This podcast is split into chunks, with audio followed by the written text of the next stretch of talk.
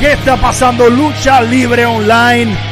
Escucha la música, escucha la música, pompéate. Otro debate más. Un debate que no vas a olvidar. Mi nombre es Albert Hernández. Ando con Raúl Alzaga. William de la Vega. Mike Dagger, el controversial. Y este gran debate es solamente de Puerto Rico. De futuras leyendas, si se puede decir así. De generación de luchadores que cambiaron el panorama en el 2000. Y estamos hablando nada más y nada menos que de Chain de Glamour Boy, Ricky Banderas y el León Apolo. Tres grandes, un debate bastante difícil, parejo o no, ustedes sabrán y ustedes llegarán a sus propias conclusiones como nosotros lo vamos a hacer en este debate. Así que muchachos, un placer estar con ustedes aquí.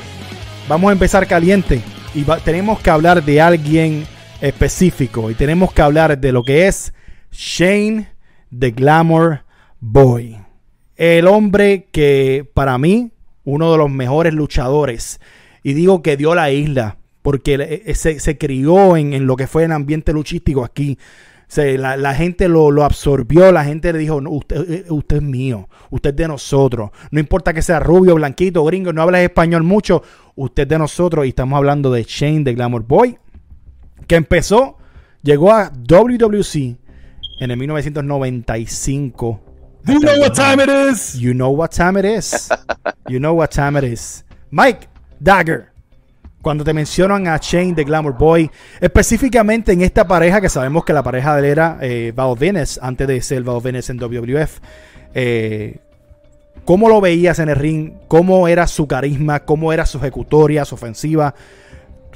¿Veías que se podía convertir en alguien grande o era como dicen, un gringo más. Bueno, obviamente cuando él llega acá a la Capitol con Balvines, pues uno, uno se cree que, que lo que pues, un, un, gringo más que viene para el de meses se va a ir. ¿Verdad? Un, Eric Embry de la vida. Sí, especialmente el Capitol que viene, trae, trae un par de gringos, le da los campeonatos. Se, seis meses y para afuera, claro. Ajá, le da los campeonatos en pareja para que venga una pareja boricua y le gane y se vayan, ¿verdad?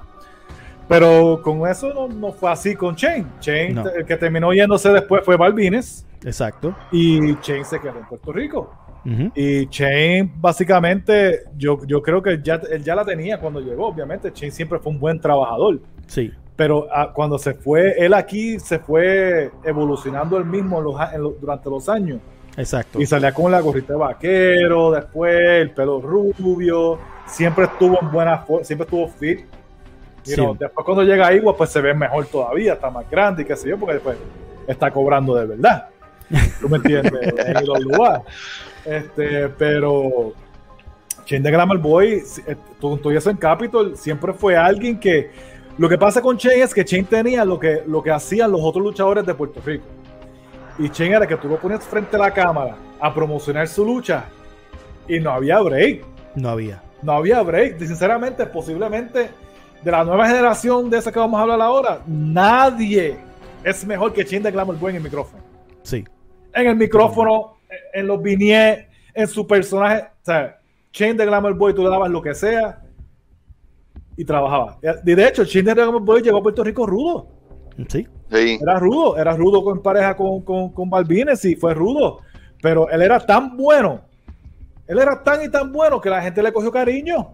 Exacto. Increíblemente y luchaba por el campeonato de Puerto Rico y todas esas cosas y tenía las riñas con todo el mundo que podía, pero este tuvo la riña con Rey González en Capitol. De hecho, Chain de Glamour Boy ganó el título, creo que fue jueves o viernes y lo perdió sábado o domingo, la misma fin de semana. Ahí fue, que ahí, fue, que se dio su partida. no, me acuerdo si, ahí fue que se fue, pero sé que eso pasó. Que él tuvo el título un día y lo perdió y, y Japo de Rey González, pues para que fuera 28 mil veces campeón también. este, para llegar a los 29 mil, 30 mil veces de Carlos. Ajá. Este, cual nunca le llegó, obviamente. O sea, tú piensas que con WC, con Shane de Glamour Boy en el proceso, él sí pudo sacarle algo, pero la compañía no supo cómo manejar su personaje. Oh, no, jamás. Es que, es que dime, dime, la verdad es que Capitol, especialmente en los, en los finales de los 90, principios de los 2000, ellos ellos trabajaban solamente con poquitas personas. Ellos le daban los breaks solamente a los Thunder y Lightning, a los a, a, a, Carly. a Carly, cuando ah, después viene lo de Carly, cuando, cuando trepan a Carly, se olvidan del pobre Chain. Se olvidan de los demás, claro. Y se olvidan de Chain cuando Chain era mejor que todos ellos juntos. Exacto. So, tú vienes y, Chain aprovechó que la IWA hizo el boom cuando IWA salió. Y IWA estaba haciendo rating a la una de la mañana los sábados. Increíblemente. Que yo lo veía, yo me quedaba despierto así que casi dormía y veía la IWA porque era algo nuevo. Y estaban enseñando un montón de cosas. Me acuerdo que tenían hasta Jeff Hardy, super crazy, luchando en, IWA. Sí. Y después cuando aparece no tiene, y, lo hicieron bien, ellos empezaron poco a poco, los títulos en pareja, hicieron un par de cosas, que ahí es donde vamos a hablar también de Ricky Banderas y Apolo. Sí.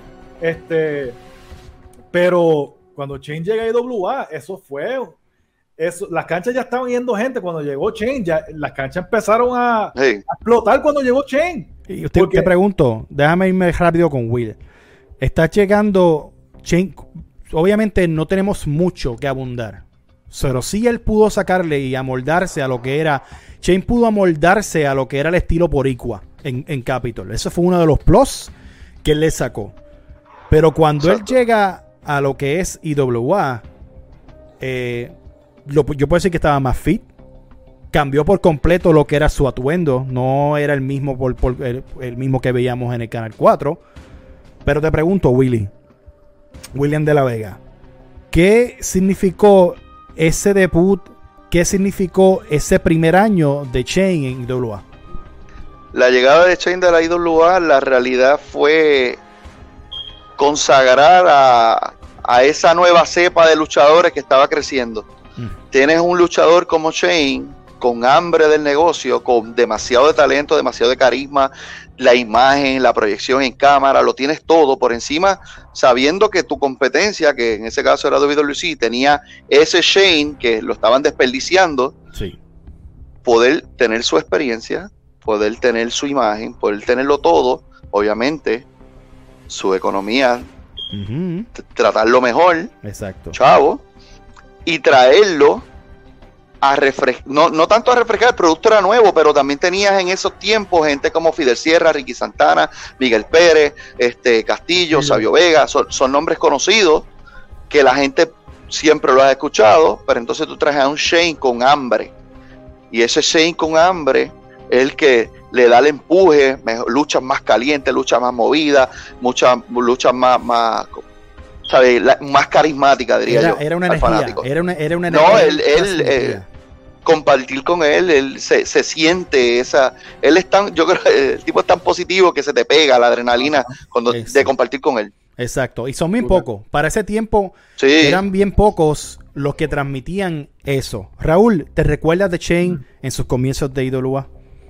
Pues mira, casualmente yo eh, para, para el tiempo de, fines de los 90, si yo veía un poco de WCW, veía un poquito de WWE, yo me aparté honestamente de la lucha libre de Puerto Rico. Ya a mí me apestaba la lucha libre de Puerto Rico en los años 90. No, ¿sabes? Ya Carlitos Colón Viejo, Iván del Viejo. Era como que una repetición, lo mismo, lo mismo, lo mismo, lo mismo. Y, las luchas ya como que, tú sabes, yo era fanático de Carlitos y de Invader bien brutal de, los 80, cuando era un chamaquito pero ya tú te das cuenta que la lucha libre va evolucionando y te vas cansando de que todas las luchas son puño, puño, puño, picada de ojo, golpe bajo, sangre, puño, puño, puño, puño, puño, figura cuatro, puño de corazón y se acabó la lucha. Y es como que la misma lucha todo el tiempo. Entonces, tipos como Chain eran tipos que evolucionaron la lucha libre en Puerto Rico por su estilo aéreo, por su gran capacidad de, de llevar otro tipo de lucha mucho más movida, mucho más entretenida, traía una energía diferente al, escenario. Cuando llega la IWA, y honestamente yo empiezo a ver lucha libre otra vez local cuando llega la IWA. Wow. Pero no, no necesariamente en el principio, cuando pues eh, hay esta facción de Miguel Pérez, Sabio, Fidel Sierra, Miguelito, ya esos eran luchadores que yo conocía, no había como que nada que me motivara a ver algo nuevo. Yo te confieso que yo empiezo a ver IWA porque en aquel momento yo estoy en, trabajando para San Juan Star y me mandaron a cubrir una cartelera en el Mets Pavilion de Guaynabo, que fue aquella lucha de Apolo contra Bandera, que fue brutal. Aquello para mí fue un eye-opener que yo dije, ¿de dónde salieron estos chamaquitos? Yo no había visto estos tipos, ¿dónde salieron? y ves un Chengamore Boy. Sí, sí la, aquella aquella cartera, si mal no recuerdo, tenía a Chris Benoit contra Chris Jericho. Oh, ese es la, famoso, el famoso spot este, de, del sillazo que Banderas y Apolo hicieron. Exacto. Pero yo esa noche, yo no me fui pensando en Benoit y en Jericho. Yo me fui pensando en los chamaquitos jóvenes que yo había visto esa noche, que me habían dejado con la quijada abajo y de, ¿de dónde salió esta gente? ¿De dónde salió Chain? ¿De dónde salió Bandera? ¿De dónde salió este Apolo? Y eso fue lo que me motivó a ver lucha libre otra vez. E, esa, esos chamacos. Y, me alegro tener el privilegio de estar con ustedes aquí para discutir la, tú sabes, la carrera de estos tres muchachos que, le dieron la lucha libre en Puerto Rico en cierta manera estaba como que en, respiración artificial. Y estos tipos le dieron un jump a la lucha libre brutal este eh, fines de los 90 principios del 2000 Sí, fue un, fue un trabajo en, conjunto, en, yo cuando digo toda la IWA, todo lo que era eh, la televisión. Una de las cosas bien claves que hizo que resaltara para mí el personaje en la llegada de, de Chen a IWA era como editaban en la televisión, como eh, contaban la historia de Chen, cosa que no pudo y nunca ha podido hacer WWC es contar una historia con un luchador prácticamente. O sea, los videos con la música, eh, le damos una identidad tan, le, le, damos una identidad a Shane tan brutal y le hacía el trabajo tan y tan fácil. Obviamente, yo, cuando ellos ven el tape, ellos están entrando en el mundo que, ok, si eso fue, así yo me veo, pues voy a seguir actuando de esta manera. Voy a seguir venderte, venderte la novela. Y lo que, lo que, editaban sabían hacer eso. Este, lo que editaban IWA con los videos y, la, y los vignettes y, las historias. O sea, tú te llenabas las canchas con, con eso nada más. Exacto. Es, es, que fue, fue pieza, fue una pieza bien clave para el éxito de estos tres. Eh, eh, de estas tres futuras leyendas de las que no importa qué canción de Disturb usaran. No importa. Ah, la de Disturb, la de Sí, sí, la, la tenían que una canción de Disturb que usaban para los videitos, pero quedaban brutales. ¿Quién era que los editaban esas cosas? Este, eh, Oliver y um, era, era Moody también. No sé si había otro, si se me queda otro nombre, y lo estoy diciendo mal, perdónenme, pero eran de los, De los, de los main que bregaban lo que, era edición. Pero con Chain, mano, Chain ¿Qué es más grande? Chain fue el primer campeón mundial peso completo de la IWA. Por algo fue. Por algo fue, y es porque él era él era el que atraía a la gente. Él era, él, la gente le tenía tanto cariño a Chain. Chain era es que la imagen, la imagen también tiene que ver mucho. Sí, tú, ponías, tú, tú, ponías a cualquiera de ellos en el momento y le pones el título en la cintura, los tres se iban a ver bien. Pero aquí en la gente conocía más de los tres, a Shane. Exacto. Porque ya Shane venía con un background de WWC y entonces ya viene con una escuela de lucha libre. de, eh, ¿Me entiendes? En lo que Banderas y, Apolo se pulen, tú tienes a un Shane. Exacto. Era, era el que tenía que ser. Gracias que tocas eso. y perdóname, Mike. Gracias que tocas eso, Will, porque yo creo que eso fue lo que lo hizo a él mucho más exitoso. No quiero entrar en un debate ahora de quién de los tres fue el más exitoso, pero para mí lo hizo más eh, exitoso, eh, tenía una ventaja más grande por encima de Bandera, por encima de Apolo, por encima de cualquiera de los que estaba allí. Obviamente de Sabio no y de, Castillo no, pero por encima de los muchachos jóvenes, que él era la cara joven, él tenía esa escuela y fue importante. Pero Mike fue el primer campeón de IWA. Y por algo fue, te, dejo ahí. Por, algo fue, y era porque yo hasta el sol de hoy, en Puerto Rico específicamente, yo nunca he visto un luchador que se gane el cariño de la gente como Chain Glamour No. Y, era, y, lo, y, lo, más raro de todo es que la gente no entiende es que él cogió el cariño cogiendo pelas. Él coge las pelas más asquerosas que te puedas imaginar en la IWA. Sí. Y, y, era una manera en que, que tú decías, coño, Chain, levántate. Sí. y lo sufría, que lo sufría. Él sufría de una manera que tú decías, mano, Chain, levántate, dale, dale, métele, métele. Y cuando él se levantaba y te hacía el combate, y él miraba así al público y el pelo así, todo ensangrentado, y, y, él se levantaba y miraba, y, y eso la gente, hermano, eso era, o sea, era algo tan, gracias a Dios que yo pude ver muchas de esas veces, muchas de esas cosas en vivo. Cuando subíamos a, a EWA, cuando, cuando estuvimos en NWS, este, Albert y Willy, que vimos a Chain trabajar. Una escuela. Y, nos ayudaba un montón. Y Chen, y era una persona tan humilde que Chen venía y, y, después de la lucha de cada uno de los chamacos jóvenes y venía, eh, ven acá para que mejore esto. O tú ibas a donde le preguntabas que yo puedo mejorar. Chen te sacaba por un lado y te decía, te decía, mira, pues halte esto, halte lo otro, ¿qué tú crees de esto? Él una vez me dio un regaño bien feo porque yo me metí en un rollo Rumble de eso y entré caminando. Y, cuando y, y, entré al ring y normal, y normal, y él me sacó aparte y me cogió por las orejas y me dice, Why not running, brother? You gotta run to the ring. it's a rumble. You gotta go win the rumble. You gotta run, man. Era así. Ah, era así y era bueno porque tú aprendías.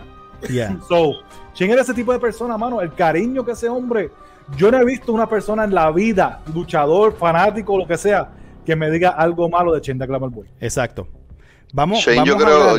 Dime, Willy, dime, Willy. Shane, yo creo que es de los de los pocos que que tú no tienes que ir a donde él para que él te dé un consejo o algo. Él, siendo Shane, va a la cortina, ve tu trabajo y te busca corregir para que mejore. Eso para mí lo hace más grande de lo que en realidad es. Exacto. Y son bien pocos, William, son muy pocos a veces lo que hacen eso. Y estamos hablando de Shane, brother. Estamos hablando de una persona que salía, que una de las cosas que IWA eh, porque estamos entrando en el personaje de Chain. Una de las cosas que IWA hizo que, lo ayudaron a, despuntar, y ese personaje y esa reacción de la gente, y siempre lo he dicho, tiene que ver mucho con la música de entrada. Que, que, pegue contigo, que, conecte con la gente. IWA supo hacer eso muy bien.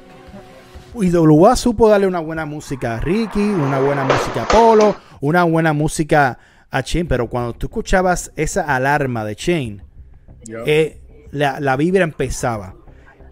yo quiero hablar de. Después, obviamente, sabemos las batallas con los players que tuvo, que fue con Banderas, con Apolo.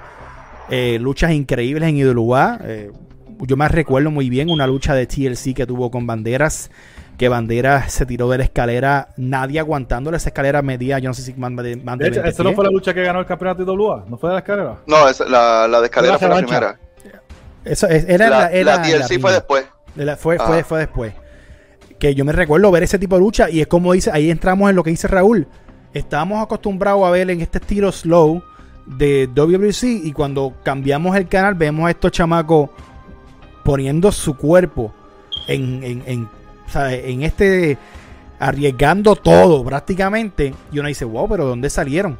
de cómo lo hacen de la, de la intensidad que, que lo hacían algo que marcó y ahí fue que ayudó a Chain a convertirse en mucho más grande, y lo hemos dicho ya, lo hemos mencionado, es vender, es sufrir, es pegarle eso a las personas, es transmitirle eh, a las personas el sufrimiento, ayúdame. Él conectaba, Si ustedes se ponen a ver luchas de Shane, él conectaba con las personas, él miraba al público. Era, eso, eso no, eso, con eso no se, con eso no, eso no se aprende así porque sí tú naces. Él, hacía, él, hacía, que a la gente le importara su lucha. No todo el mundo tiene la capacidad de atraer que al fanático tú le importes. y, y, Chen, como tú dices, lograba conectar con el fanático en esa particularidad de, fuese su entrevista, fuese su entrada, ¿sabes? El, el, ring psychology de Chen de Glamour Boy estaba fuera de fuera de liga. Él, sabía cómo poner a los fanáticos, mira, en la palma de la mano. Del 1 al 10 yo le doy 20. a Chain. Y, y, yo sé que ustedes no están de desacuerdo conmigo porque, mira, a Chain tú le das lo que sea. Chain de Glamour Boy, It's time to get it on to the break of dawn, Hoochie Cool, Salsa Merengue, todas esas cosas. Y después viene a estar los hermanos en dolor oh. y te hace otra cosa. Pero no te me vayas adelante, vamos a hablar de eso, Mickey. ¿Tú escuchas eso? Raúl, William de la Vega y Mike, escúchame muy bien. Los hermanos en dolor. Pero primero la traición de Sabio. Mm, Estúpidamente. El café, el café. El café. Eso es lo que voy a ir. Mira, a veces se ponen, uno se pone a cranear 20 mil cosas de qué historia podemos hacer que impacte. Y Sabio viene ese, Sabio y la, y la mesa directiva dicen, pues el café. ¿Sabes? Un café y eso era, ese era el, el, el, mano, la palabra clave. No, el café que siempre le traía a él, la, amistad. y fueron desarrollándolo, pero cuando llega el momento de tu ver de verdad a, a, a Chain sufrir porque es sabio, lo traiciona. Un amigo. Oh, diablo. a, mí se me están parando los pelos. Bueno, vamos a empezar con Raúl. Raúl, ¿tú te recuerdas de esa traición? Se sabio era malo. Mira, cuando a mí me preguntan cuáles han sido los mejores ángulos en la historia de la lucha libre de Puerto Rico, rápido me, uno de los que me viene a la mente rápido, obviamente, es cuando Calito Colón convence a Abdullah de Butcher para que se una a él para pelear con Bruce Brody y Stan Hansen. Eso para mí es clásico. Pero en esa misma línea, tengo que poner en el, en el siguiente siglo este, esta traición de Sabio a, a Shane y lo que viene posteriormente, que tengo que darle también su crédito a Dodge Mantel y a los Williams, que eran los bookers. Duro. Oye, te, lo va a tener una booker de tres pares en Dodge Mantel y, y Luke Williams. Ellos sabían, los americanos dicen milk it, ¿sabes? Dártelo de poquito a poquito a poquito para que tú te lo vayas disfrutando. esa es la clave de la lucha libre, que tú te lo puedas disfrutar poco a poco. No dártelo todo de un cantazo. Y ellos hicieron ese ángulo así mismo poco a poco y entonces viene eventualmente la traición, después entonces la traición eventualmente también a Ricky Bandera, los hermanos en dolor, pero todo fue dándose en un periodo de, varios meses, esto no fue de, uno o dos semanas. Exacto. Esto fue algo que se elaboró muy bien. Sí. Y, y, yo creo que eso fue lo que hizo grande. Realmente el puntillazo de, de como eran los Monday Night Wars de WCW y WWE cuando IWA realmente se afinca, que dice, le dice a WWC, ¿sabes qué? Ahora en Puerto Rico mando yo. Fue cuando hicieron ese, ese, ese ángulo. Hay que de verdad que la IWA se quedó con el canto y lo que, ni mirando para atrás. ¿sabes? WWC trataba de hacer lo que pudiera para, para mantenerse. Sobrevivir en, el proceso.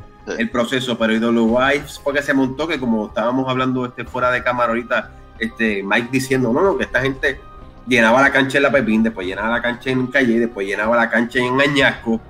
E, es, esa IWA se dio a partir de ese, de ese ángulo. Exacto. Yo me voy con William en esta. William, mira qué importante fue ese, esa traición.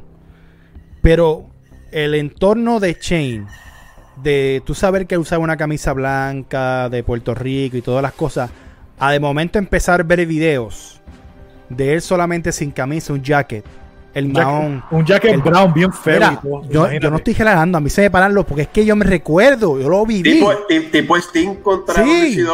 este, que, se va en Renegade Mode. Exacto. Exacto. William, cuando.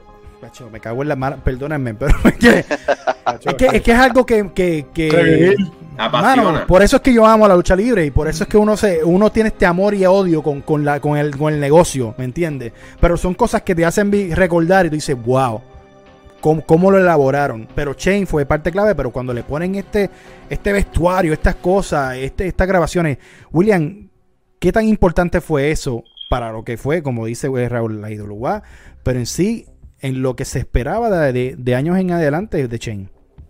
La realidad, Chain de Glamour Boy, yo, yo no creo, ah, conociéndolo, no creo que alguien le haya dicho que hiciera eso. Mm. Eso fue algo que él mismo decidió hacerlo para venderlo de la forma de que entonces ya yo lo que vengo es a pelear, yo vengo en pos de venganza, yo vengo a desquitarme, porque yo perdí un amigo, yo confié en ti y me traicionaste.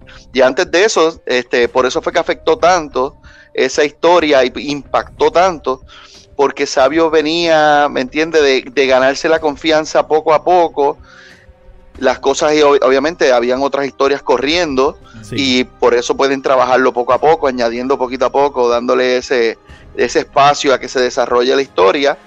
Y cuando viene el golpe de la traición, lo vendieron de, de, una forma, y obviamente pues Shane, el, impacto y el talento de Shane influye mucho más todavía porque es un tipo que, que se sabe expresar, que sabe vender, sabe, tiene buenos gestos faciales, lo tenía todo Sí, pues este, la situación.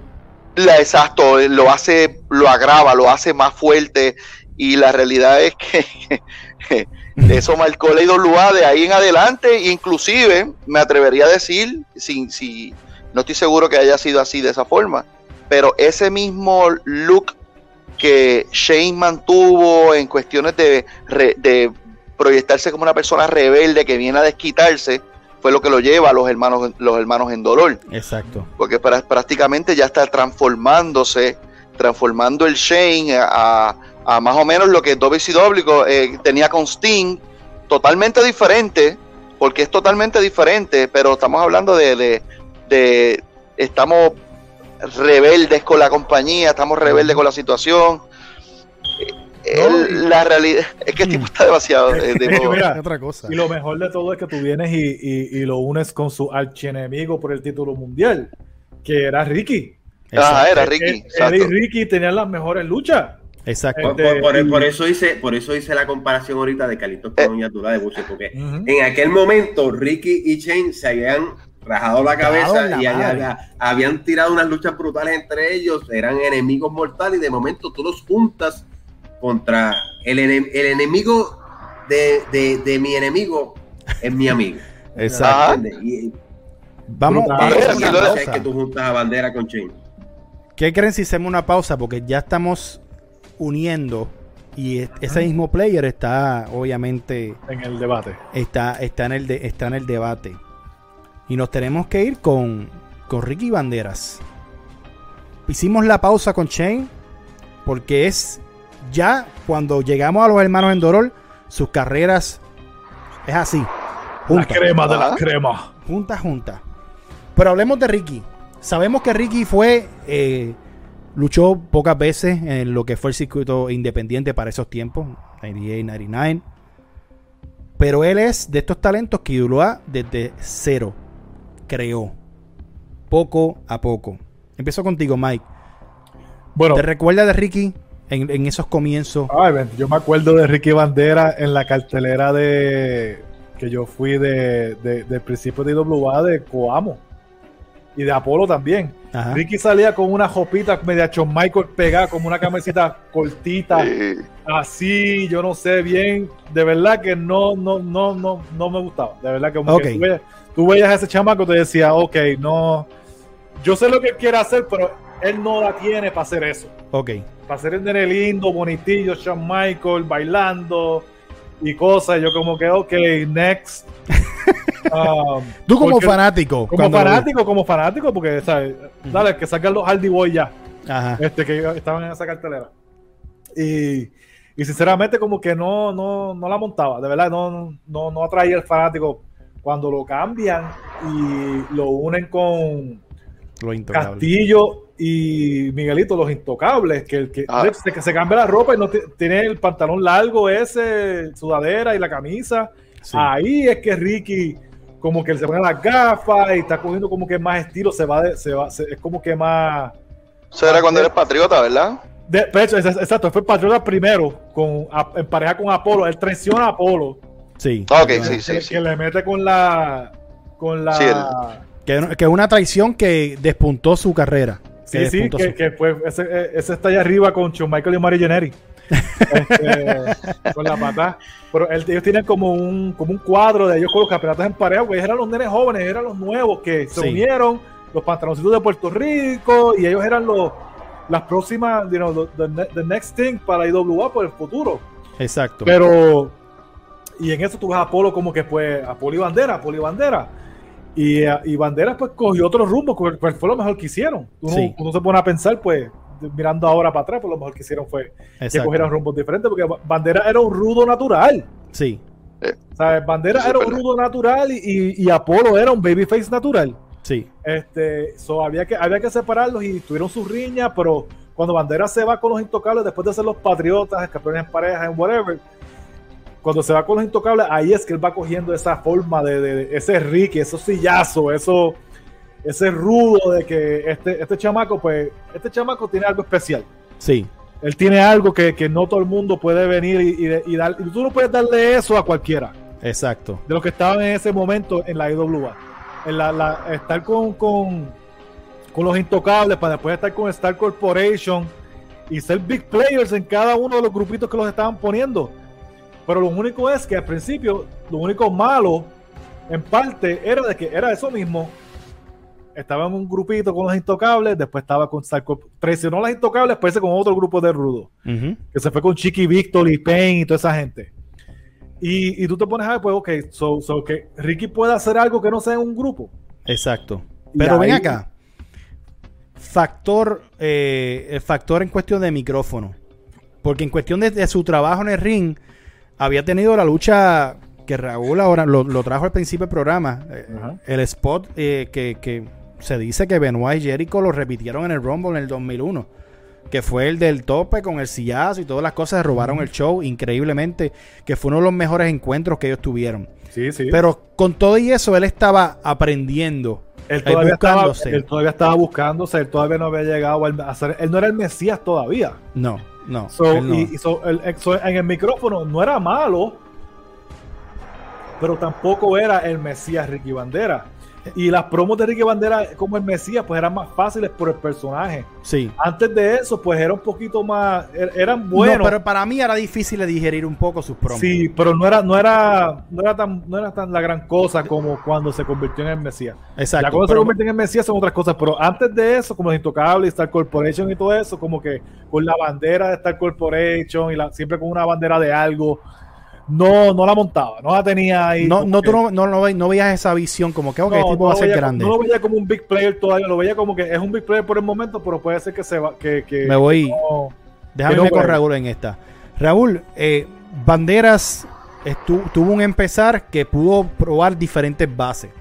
Y tú mismo dijiste, cuando la, primera vez que lo viste luchar, fue con Apolo en una lucha de riña, una lucha que tiene un sentido, en una lucha que se robó eh, el espectáculo. De ahí en adelante, como fanático, veías a Ricky Bandera, tú eh, lo escuchabas hablar, lo veías en cámara, lo veías trabajar en el ring, tú decías, este va a ser uno de los players de la IWA, o tú lo veías como que todavía había algo que había que cambiarle. Mira, honestamente, desde que yo lo vi en aquella lucha con, con Apolo, yo dije, estos chamacos son el futuro de la lucha libre de Puerto Rico. Esa, esa fue la gran impresión que crearon en mí aquella noche en, en Guaynabo. Siguiendo la línea de lo que dice, lo que estaba diciendo Miki ahorita, este, Banderas en el momento todavía cuando estaba con la Star Corporation no la tenía. La realidad no la tenía. Y inclusive lo que lleva a Banderas más adelante a trabajar mucho más fuerte era el hecho de que lo habían dejado de un lado. Porque la figura era Polo. Exacto. ¿Me entiendes? Ahí es donde él se expresa a la cámara. Aquí yo soy el número uno, yo soy el número uno. Lo, enfatizaba en todos los encuentros, yo soy el número uno. Entonces pegó a trabajar más fuerte. En, el, en, aquellos momentos cuando Banderas y Apolo estaban en pareja, que luchaban en todos esos encuentros, recuerdo haberme sentado con Apolo hablando, hablar de eso. Y ellos me estaban mismo, él mismo me decía, este, en ese momento nosotros nos matábamos, pero nosotros no sabíamos lo que estábamos haciendo. Ellos no tenían esa base luchística, esa experiencia para llegar al otro nivel, ¿sabes? Por eso, por eso el rol importante de la carrera de ambos era Shane de Glamour Boy, porque él es el que tiene la experiencia, llevaba tiempo luchando old school, esa base, ¿me entiendes? Que ellos necesitaban para aprender para hacer el próximo, ¿sabe? Dar ese último, ese próximo paso. Ellos prácticamente no, no, no. Considero que Banderas en Puerto Rico se consagra cuando ya son los hermanos en dolor. Sí. Este, cuando ya es el personaje oscuro, las promos con las luces. ¿Tú crees que el Mesías? eso, Una pregunta que, porque no me acuerdo bien el timeline bien. Eso es después que llega Rey González, ¿verdad? No. No, eso antes, de Rigo. creo que los, hermanos en dolor fue, los hermanos en dolor fue prácticamente después de la traición de Sabio a Shane. Exacto. Y Rey, no estaba en, en, en, No, yo, yo, yo creo que Rey ahí entonces corre el papel más grande que es el de consagrarlos. Exacto, exacto. Eh, en el caso de en el, en el timeline, este, los hermanos del, en dolor, después entonces van haciendo toda esta, eh, hilvanando la historia para, entonces si ustedes se acuerdan de únete, únete, que entonces ah, se unía, se unía la bandera y entonces el León Apolo no se unía. Exacto. ellos fueron meses, ahí pasaron meses hasta que el León Apolo vino y finalmente se unió. pero a, ellos estuvieron como dos años entre el 2001 y el 2002 dándole bastante gabela a todo ese asunto de, los hermanos en dolor y ahí es que entonces llega el Rey Phoenix para el 2003 esa es la gran sorpresa y eventualmente vuelve también el Invader etcétera pero ya esos fueron otros otros momentos 2001, pero, pero, también haciendo un paréntesis ahí, para ese momento que estaban los hermanos en dolor y eso, a quien están dándole un empuje bien fuerte era Apolo. Sí. ¿Me entiende? Que todavía banderas, la realidad se, se, le, se, le, podría percibir en el hecho de que había un celo de que quien, a quien le traían un montón de gente de afuera a luchar todo el tiempo era Apolo, Apolo, Apolo, Apolo. ¿Me entiende? Entonces él, como que yo soy el número uno, claro, yo soy el número uno aquí. Como quien dice, yo sí que me estoy jodiendo y, y, trabajo más fuerte, pero todo se lo dan a él. Y ahí es donde entonces. Que Ricky estaba estancado. No que, no que estaba estancado, pero entiendo que no era su momento. No era, exacto. pero estaba en una buena historia. Estaba en una buena historia que estiraron el chicle bastante pero era porque entiendo Mike que estaban tomándose el tiempo con había que crear a uno para después tomar el otro. Pero tú no podías crear dos a la misma vez. No, era bien difícil. Inconscientemente lo crearon, pero pues. Pero en cuestión de personaje, yo creo que Ricky estaba más adelantado que Apolo. Lo que pasa es que Apolo, la Apolo prácticamente, si tú miras Apolo, un 6'5, eh, 200 y pico de libras, físicamente ready, tú lo puedes poner en, eh, como la cara de tu compañía compararlo con campeones de otras compañías y es una imagen que va a representar, porque es un tipo grande, un tipo fuerte, tiene el look, tiene, lo tenía prácticamente tenía para llegar a también Sabía hablar también. Sí. Estaba, estaba ahí, entonces lo único que para la empresa era eh, no era coste efectivo. Obviamente había que trabajarlo porque ya estaba ahí. Pero no es costo efectivo tener que estar volando a gente todo el tiempo grande para poder ponérselo. Entonces, Ricky Bandera, estamos en Ricky Bandera. So, él, después de los hermanos en dolor. Es que él engrana el personaje. Ahí es que, engrana el personaje, es que se convierte más en el Mesías. Y, él es el mejor de Puerto Rico. Después de todo eso, viene él es el mejor de Puerto Rico y llega el, Phoenix. Porque cuando, porque cuando él estaba diciendo que él era el mejor de Puerto Rico y él tenía todas esas cosas y, y él tenía hasta unos fanáticos como los chiquitarianos. ¿Cómo se llaman los fanáticos? No, se acuerdan. Yo no me acuerdo los nombres de los fanáticos de, lo, lo... La, la... los hijos del dolor. Los hijos del Mesías, hijos del Mesías. Perdónenos, si, no, si están viendo el video y usted era parte de ese clan, perdónenos, no nos acordamos. no nos acordamos. Yo sé que ellos tenían un corrido también con parcantas y, y, tenían este banderas y todo, y eran como los chiquitarianos, pues este, pero llega cuando llega Rey González, yo creo que en cuestión de en el ring, cuando él empieza a trabajar con Rey, es que él, además de que obviamente trabajando con Chen y todas esas cosas, y, sabe y toda esta gente chévere, sí, pero cuando, cuando él empieza a trabajar con Rey, yo encuentro que ahí es que Bandera explota de verdad para mí. Sí, ahí es. Ahí es que, ¿sabes? Estamos hablando de la lucha más memorable. No es que sea la mejor lucha porque fue la mejor lucha, pero la de la, la de la de la, memorable, la, de, la, lluvia. Este, ¿Dónde fue esa lucha? Se lo, hemos mencionado un montón de veces aquí. En, en, Carolina, ¿no era? En el, en el parque de Carolina. Parque pelota. Un parque pelota. Está lloviendo y él sale así, y cae el rayo. Cae el rayo. Y, y, y Rey Phoenix le quita el título. Este, porque pues Phoenix llega para. Pero era la lucha que, que, Bandera necesitaba. Sí. Para que la gente dijera, ok, este es. Este, este es Ricky Bandera. So, ahí, de, de ahí para adelante, Ricky Bandera se hace más mega estrella en la compañía, pero yo, yo, yo encuentro, ¿ustedes creen que Banderas, aunque sea por un momento, era el que cargaba la compañía? Es bien, déjame contestarlo yo primero un momentito, porque para mí es bien, es bien complejo porque Idolubá elaboraba eh, varias historias importantes y cada cual jugaba su rol. En conjunto. En conjunto. Exacto. pero el campeón es el campeón y el campeón a la larga, la, Está bien, pero es que a veces a tener historias que el campeón no era la historia importante per se en, en la compañía. Por eso te hablo de los hermanos en dolor. Los hermanos en dolor era la historia más importante en aquel momento, aunque a Apolo lo estaban bildeando por aparte. Apolo era una parte pequeña de esa historia y tenía lo suyo, lo suyo aparte, pero no era. Apolo tenía lo de él y era una parte de historia pequeña, pero Apolo como que era, como que era, era la cara de la compañía. Claro, porque era el tipo, como dijo Willy. Pero, tú miras a Apolo. Pero, tú, pero Bandera siendo campeón, tú no veías como la cara de la compañía siendo campeón, como tú veías a Chain. Ay. Yo creo que todavía, para, para mi percepción, yo creo que todavía. Pero lo llegó a hacer. Lo llegó a hacer. Sí, después, después. ¿Cuándo? Después, después que hizo pareja con Vampiro, después que ya estaba, pero ya son mucho más adelante. Vamos, a llegar a eso para irnos a Polo, porque se están entrelazando las cosas. Y vamos a empezar a llevar en, lo que es debate. Uy, esa de Vampiro, eso estaba cabrona. Sí. Yo creo, una de las cosas más importantes fue ese Rey, Rey eh, obviamente Rey González y Rey Phoenix en la vida de, en la carrera de Ricky Bandera.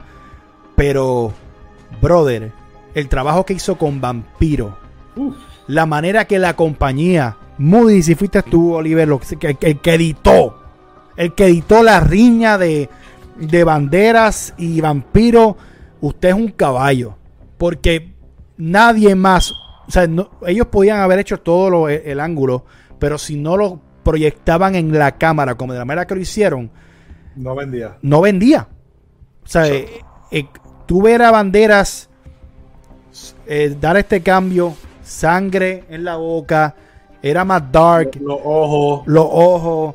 Él iba poco a poco buscando y añadiéndole piezas a su personaje. Pero cuando da con vampiro es como que. final, form. Sí, final form. That's it. Eso, sí. Raúl, ¿te, recuerdas de esa, de esa, versión, Raúl? me acuerdo de esa versión y déjame decirte más. la música de, entrada de Ricky Bandera era tan importante. Oye, tú estabas en la Pepín Cestero y sonaba esa música y sin que me quede nada por dentro, la mejor entrada de un luchador puertorriqueño en cualquier momento en la historia era la de Ricky Bandera.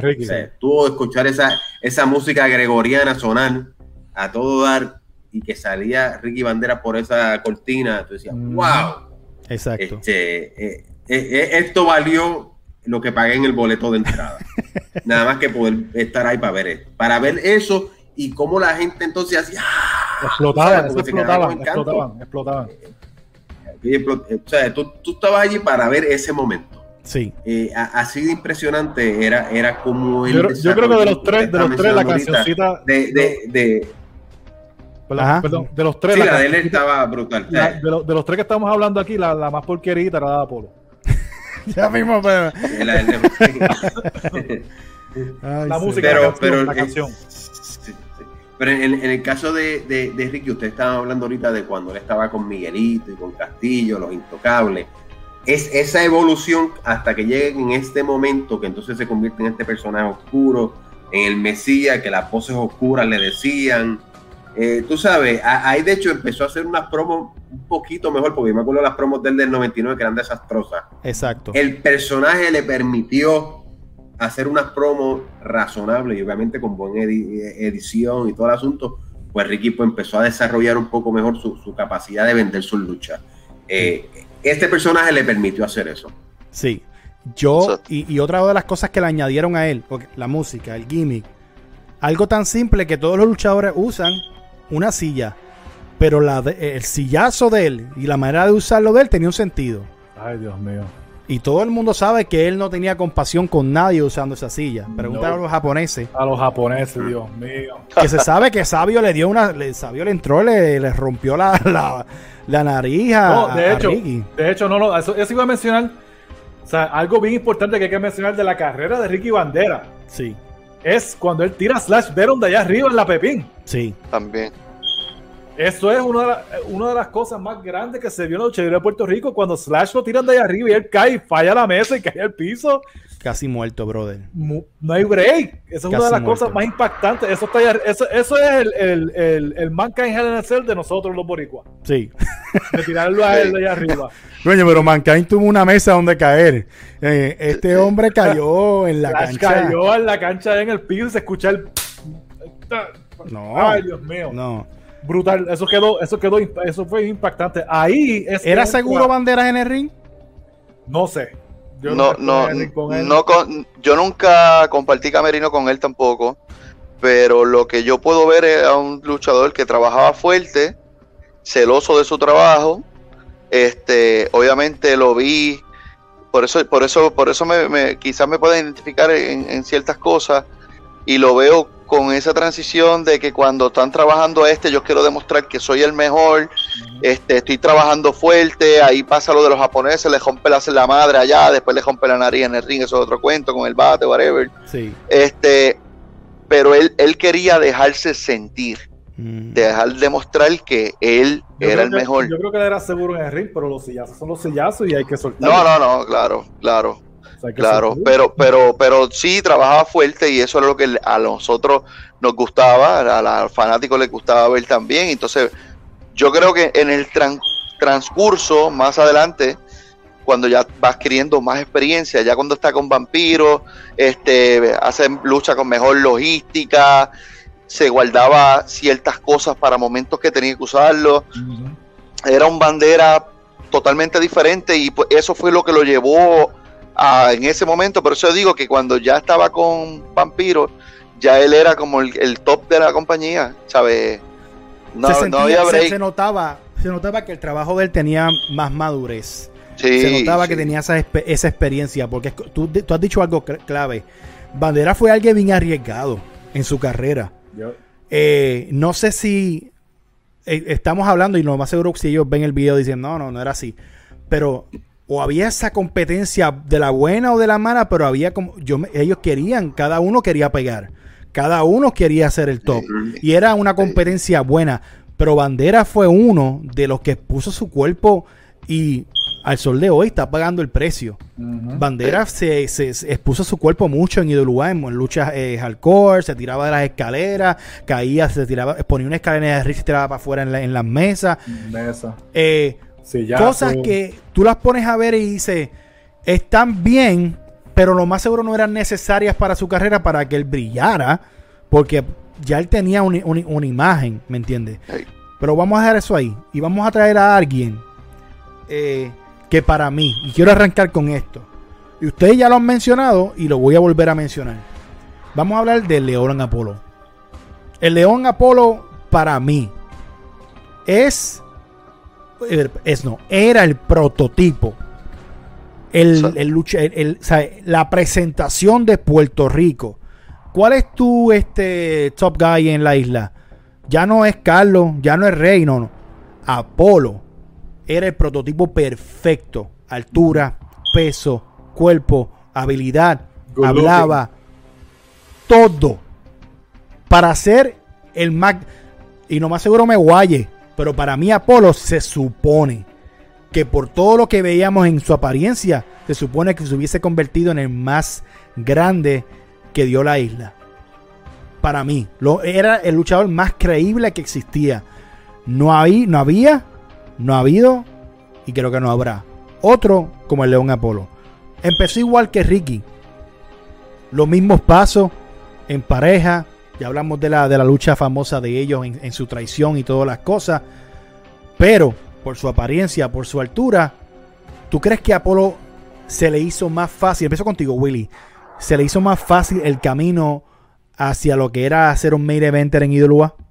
Sí, claro, Tacho. Apolo, Apolo en esos tiempos, acuérdate, estamos hablando 98, 99, 2000, 99, 2000.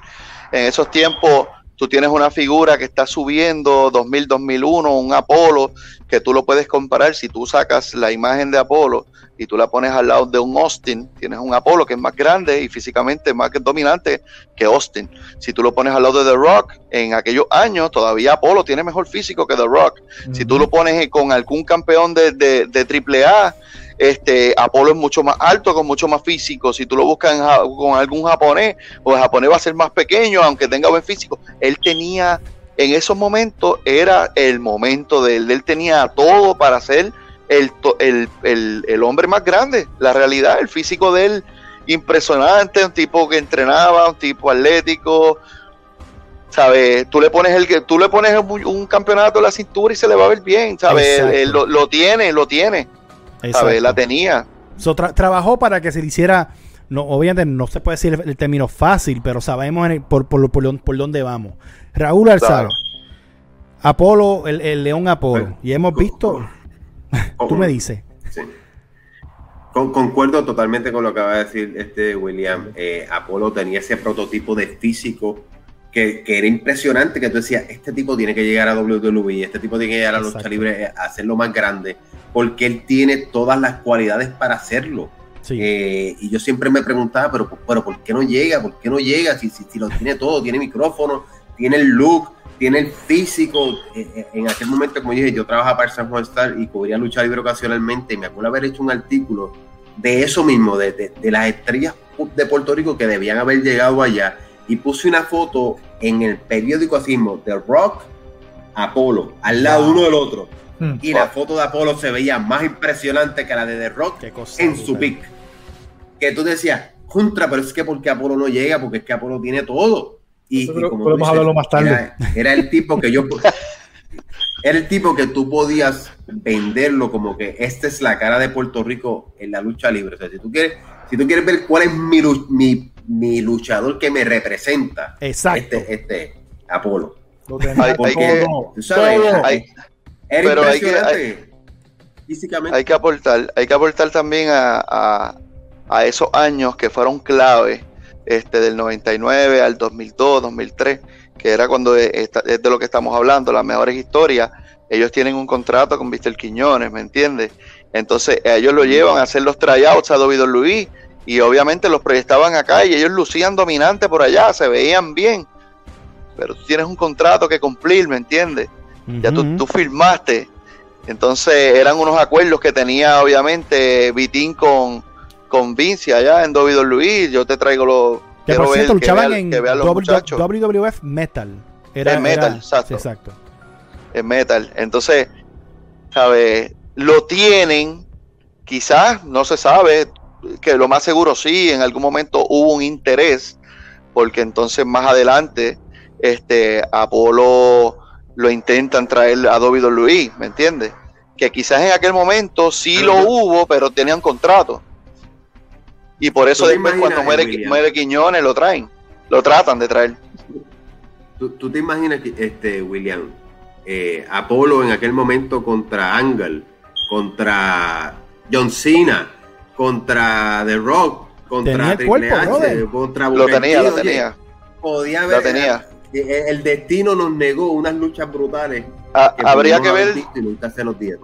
Habría que ver también su inglés este, para las promos en inglés y eso, eso es otro otro tema aparte. pero eso, también es el mismo problema de Ricky. ajá, exacto, su inglés. Pero entonces si tú te pones a ponemos a verlo de este tipo de perspectiva, si Quiñones hubiera sabido que tiene la oportunidad de que David Luis firme a Polo, a Bandera, a Shane, porque todos estuvieron en allá, ¿por qué no los diste? Porque cuando tú lo haces mega estrella en WWE, tú tienes un contrato en Puerto Rico que cuando venga a Puerto Rico donde único te va a luchar es a ti. Exacto. Y tú le vas a sacar dinero. Si lo hubieran trabajado de esa forma. Yo sé que la IWA estaba haciendo un montón de dinero. Este, en esos tiempos con ellos, que también era un riesgo perder piezas clave después que ya perdiste tiempo, invertiste en televisión para trabajarlo. Que yo, yo, yo sé que en ese tipo de perspectiva, pues Quiñones, pues lo más seguro, pues diablo, ya hemos invertido, llevamos dos años, tres años trabajando este muchacho, lo filmamos, lo perdemos de la noche a la mañana, ¿cuánto nos vamos a tardar en trabajar a otro? ¿Puedo, puedo agregar algo a eso, pero ok, Vitín tenía el, el, negocio con Vince en llevar talento, en traer talentos también. Me imagino que en, algún momento tuvo que leer la cartilla como que, mira, estás yendo a trabajar allá, pero no hay break. No hay break. ¿Sabes? Me pregunto yo, ¿habrá pasado ese tipo de conversación entre Apolo y, y, Víctor King? Habría que preguntarle a Apolo, a Ricky y a Chain. Exacto. la, la realidad, yo entiendo que si tú como empresario y eres buen líder, deberías. Sí. Por el hecho de darle la oportunidad a ellos de llevarlos a un ring de David Luis sin ilusionarlos con la de que, ah, tú vamos a llevar para firmarte. No, esta es la que hay. Tú tienes un contrato conmigo, yo te voy a llevar, yo quiero que te vean, yo quiero que tú cojas esas, esa experiencia también de lo que es estar en un camerino en David Luis, ¿me entiendes? Pero tú vas a seguir haciendo chavo conmigo acá, yo te tengo firmado hasta tal año. Ya después del año, de tal año, si te quieres ir, te vas. Exacto. Y ellos llegaron a pasar las luchas de ellos por televisión, por, por, por, por e incluso con, con mismo Ricky Bandera. Ricky Bandera cuando fue campeón la primera vez viajó a Japón. Y esas luchas las pasaban, o sea, estamos viendo que eh, Vitín los llevaba para que los vieran en otro tipo de territorio, ¿me entiendes? Y de verdad que, fuera, y fueran, que fueran más grandes. Pero estamos hablando de, Apolo, eh, un camino fácil en el sentido de que, mano, este es el hombre la altura, tiene todo, perfecto. Apolo, en el proceso de lo que es los hermanos en dolor y todas las cosas de Apolo Únete, e, era, era bien clave. Otra vez vemos como Idolubá en cuestión de la entrada, aunque Miki dice que de las tres canciones la de él era la más, la más, flojita, pero la gente cuando escuchaba el león al principio, la misma impresión, se levantaban y querían ver a Apolo. Eh, pero ¿Qué cosas impidieron? Porque sabemos que Apolo llegó a trabajar con Rey González, una de las mejores luchas en el Roberto Clemente. Pero ahora estamos entrando en el tranque. Tienes a Apolo que lo has convertido en alguien grande. Chain es Chain, aunque lo tuvieses en el medio de la cartelera, era una atracción. Era Chain. Tienes a Ricky, que por su manera de, exponer su cuerpo de la historia de las cosas, ya era alguien grande también. Entonces vemos a Apolo en, en este cambia de título, tengo título, esto, lo otro. Bueno, tenía todo, él lo ganó todo. Lo, ganó todo. Pero yo creo que en el momento donde Apolo se creció más fue cuando se fue rudo. Para mí. Que cuando regresó en esa vez que traiciona, a, específicamente a, a, a, Chain, estamos viendo un Apolo que era más grande de lo que estaba. O sea, era un animal. ¿Quién, es, ¿Quién en la compañía estaba para, para, para poder bailar con él? No había, existía. Había que traerlo de afuera, había que traer este a este a, Eso fue. Se llamaba? al toro, a Bison se llamaba, como Sí. Bison, después llegó. Había que traer tipos así para poder ver con, con León Apolo porque está demasiado de grande. Exacto. tú, dices eso, pero para mí, personalmente, a mí Apolo, para mí era, era lo que todo lo que ustedes dijeron de Apolo, para mí es, verdad. Tenía todo, tenía el físico, tenía la apariencia. El micrófono, para mí, comparado con Chen y Ricky, ahí es donde el micrófono, para mí, no, era, no era tan original. Lo único que decía te voy a llevar para el fondo del abismo y nos vamos. Ya por lo yo, lo vi hacer una promo bien buena cuando, cuando él, se, él, llega a la compañía y entonces tiene que decir, dice si, si se alía con Sabio Vega o con Rey González y la pueden ver en YouTube y él hizo una gran promo ahí, o sea, ahí, ahí tú te das cuenta que él fue desarrollando poco a poco su micrófono y su capacidad de hablar en público sin con, todo tipo de soltura. Ya, después, pues estoy hablando más o menos al principio. Sí, sí, al principio. Eh, en, después de lo de Ricky en pareja, después de todo eso, con todo eso que estamos llegando a un, nivel de, de que Apolo se va rudo. Yo creo que cuando se va rudo es que él mejora el micrófono, porque casi siempre cuando se va rudo es que mejora el micrófono. Claro, porque tienes control, tienes control, del personaje. Y, mejoró mucho, pero, pero Apolo como, como, como, como babyface las promos de él no eran comparándolo con Ricky y Shane. ¿Sabes? Estamos hablando que es tercero. Yo difiero. Mm, yo, pondría banderas tercero ahí en, términos de, promo. Yo, creo pondría banderas. Apolo, hacía mejores, mejores promos que, que Bandera. Porque, porque para mí Bandera por el personaje lo ayudaba más a poder hacer las promos mejores. Sí, Hay que ver. En términos de, pero en términos de desenvolverte, cuando tienes que hablar de verdad y, poder improvisar y hablar de frente al público, poner un micrófono en la Pepín Cestero con 5.000 personas ahí de frente a ti y hablar, creo que, que Apolo eventualmente desarrolló mejor micrófono que, que Ricky. Entonces, Ricky quizás se movió un poquito mejor en el ring, pero, pero en términos de micrófono, yo creo que Apolo lo, Apolo es para mí Apolo, estoy con Raúl, Apolo es segundo, Ricky tercero y Chen primero. Eso, no hay, eso, hay, que discutirlo. Pero, y te voy a decir por qué para mí Apolo, Apolo, Apolo es segundo, y es por lo que está diciendo Raúl. Eh, se desenvolvía más rápido. Y, y, suene chisi o no, la manera que él decía el, el Apolo no se vende fue una frase ah, que se pegó. Fue una frase que pegó por mucho. Apolo, no. Y, y, había algo original de eso hablar, un frenillo, un frenillo, unas cosas que lo hacía. Hasta que después se vendió. Exacto. que lo hacía, que lo hacía único. Pero Ricky siempre lo vi, y puede ser que al sol de hoy lo vi struggle en, el hablar. Era algo como que yo siempre he dicho que los las mejores promos de un luchador son las que le llegan al que no le gusta la lucha libre, al que no, al que no la consume y se sienta a ver la televisión y de verdad siente lo que tú dijiste, tú la tienes. Pero tú ponías a alguien que no veía lucha libre, que son de los que se burlan de los personajes, del talento, de todo, y escuchaba a Ricky hablar y tú se burlaba. Como que, está, está como que pujando, que si esto. Eso, eso es lo que yo sentí yo como que no. ¿Por qué tú crees que Apolo en cierta parte para mí, cuando yo veía IWA, comparado con Ricky y Chain, que siempre evolucionaban, yo siento que Apolo se quedaba, siempre fue el mismo. Con todo y rudo técnico. ¿Sabes? Es que eh, para mí era la historia. Yo, nunca vi a Apolo evolucionar. Para, para mí eran las historias. Eh, hay, hay, talentos con los que tú puedes hacer hasta tanto hasta cierta parte. Y hay un tranque creativo. No sé si Willy me pueda corregir. Y hay talentos con los que tú puedes seguir evolucionando al mismo talento y poniéndole, añadiéndole aquí, quitándole acá. Que, y le pregunto a Willy, que tú le podías quitar a Apolo y le podías añadir, o que, o viceversa. Es que Apolo, en cuestiones de historia o en cuestiones de, cómo trabajarlo con la compañía, iba a ser siempre el más difícil. Más grande físicamente, tienes que volar gente para traer, para, que se vea creíble. Los luchadores locales son pequeños a lo de él. Este. Sí, pero tú no puedes ponerlo a perder con Tome Diablo. No, tampoco, claro, obviamente, pero, pero entonces le vas a tener que dar siempre las mismas luchas a la gente, la gente se va a cansar. Exacto. ¿Sabes? Ahora, era, era más difícil y, era más, más caro trabajar a Apolo, por eso llega un punto como que Apolo se estanca. Y empiezan a empujar a Bandera y empiezan, siguen trabajando al lado porque es, más costo efectivo. Bandera puede trabajar con cualquiera aquí. ¿Me entiendes? Yo tengo una pregunta para todito y, y, es algo como que, es cuestión de que tú crees que también pudo haber afectado la carrera de Apolo.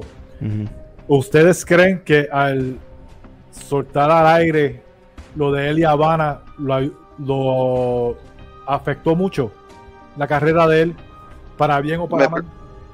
Dice cuando se casaron, hicieron la historia. la historia de casarse, ya la gente sabía que él estaba con Habana. Habana salía con él también, ¿no? Sí. sí. Eh, en, las luchas, eh, en, en, Capitol también llegaron, eh, salía con él. Este, so, ¿Ustedes creen que eso, como que tú, como que el personaje de Apolo no era para que saliera Habana con él? No, claro que no. No. ¿verdad? Es un tipo tan grande, no necesita que nadie salga con él, con el físico que tiene. Pero no sé, como que no, no. ¿Tú crees que eso también afectó la carrera de Apolo? El, traer la vida, la vida de él verdadera al, a la lucha Pero es, lo que estamos hablando. Eh, y, que Raúl sí me puede secundar en esto. Pero es que hay talentos, Mickey, que por más. Tú, creativamente tú tienes una ruta. Pero eh, eh, esa ruta no tiene otras vías alternas. Es como que tú llegas hasta cierta parte y tú sabes Vamos a coger, por ejemplo, un Bro Strowman. Tú sabes que él es una bestia. Alguien grande. No lo puedes parear con todo el mundo. No lo puedes tener en historias largas porque no hay nadie que baile con él de acuerdo al size. So, sí, si Ricky, si Shane fueron parte vital de lo de Apolo, pero más caro, eh, traerle gente, hacerlo creíble, el talento alrededor es más pequeño.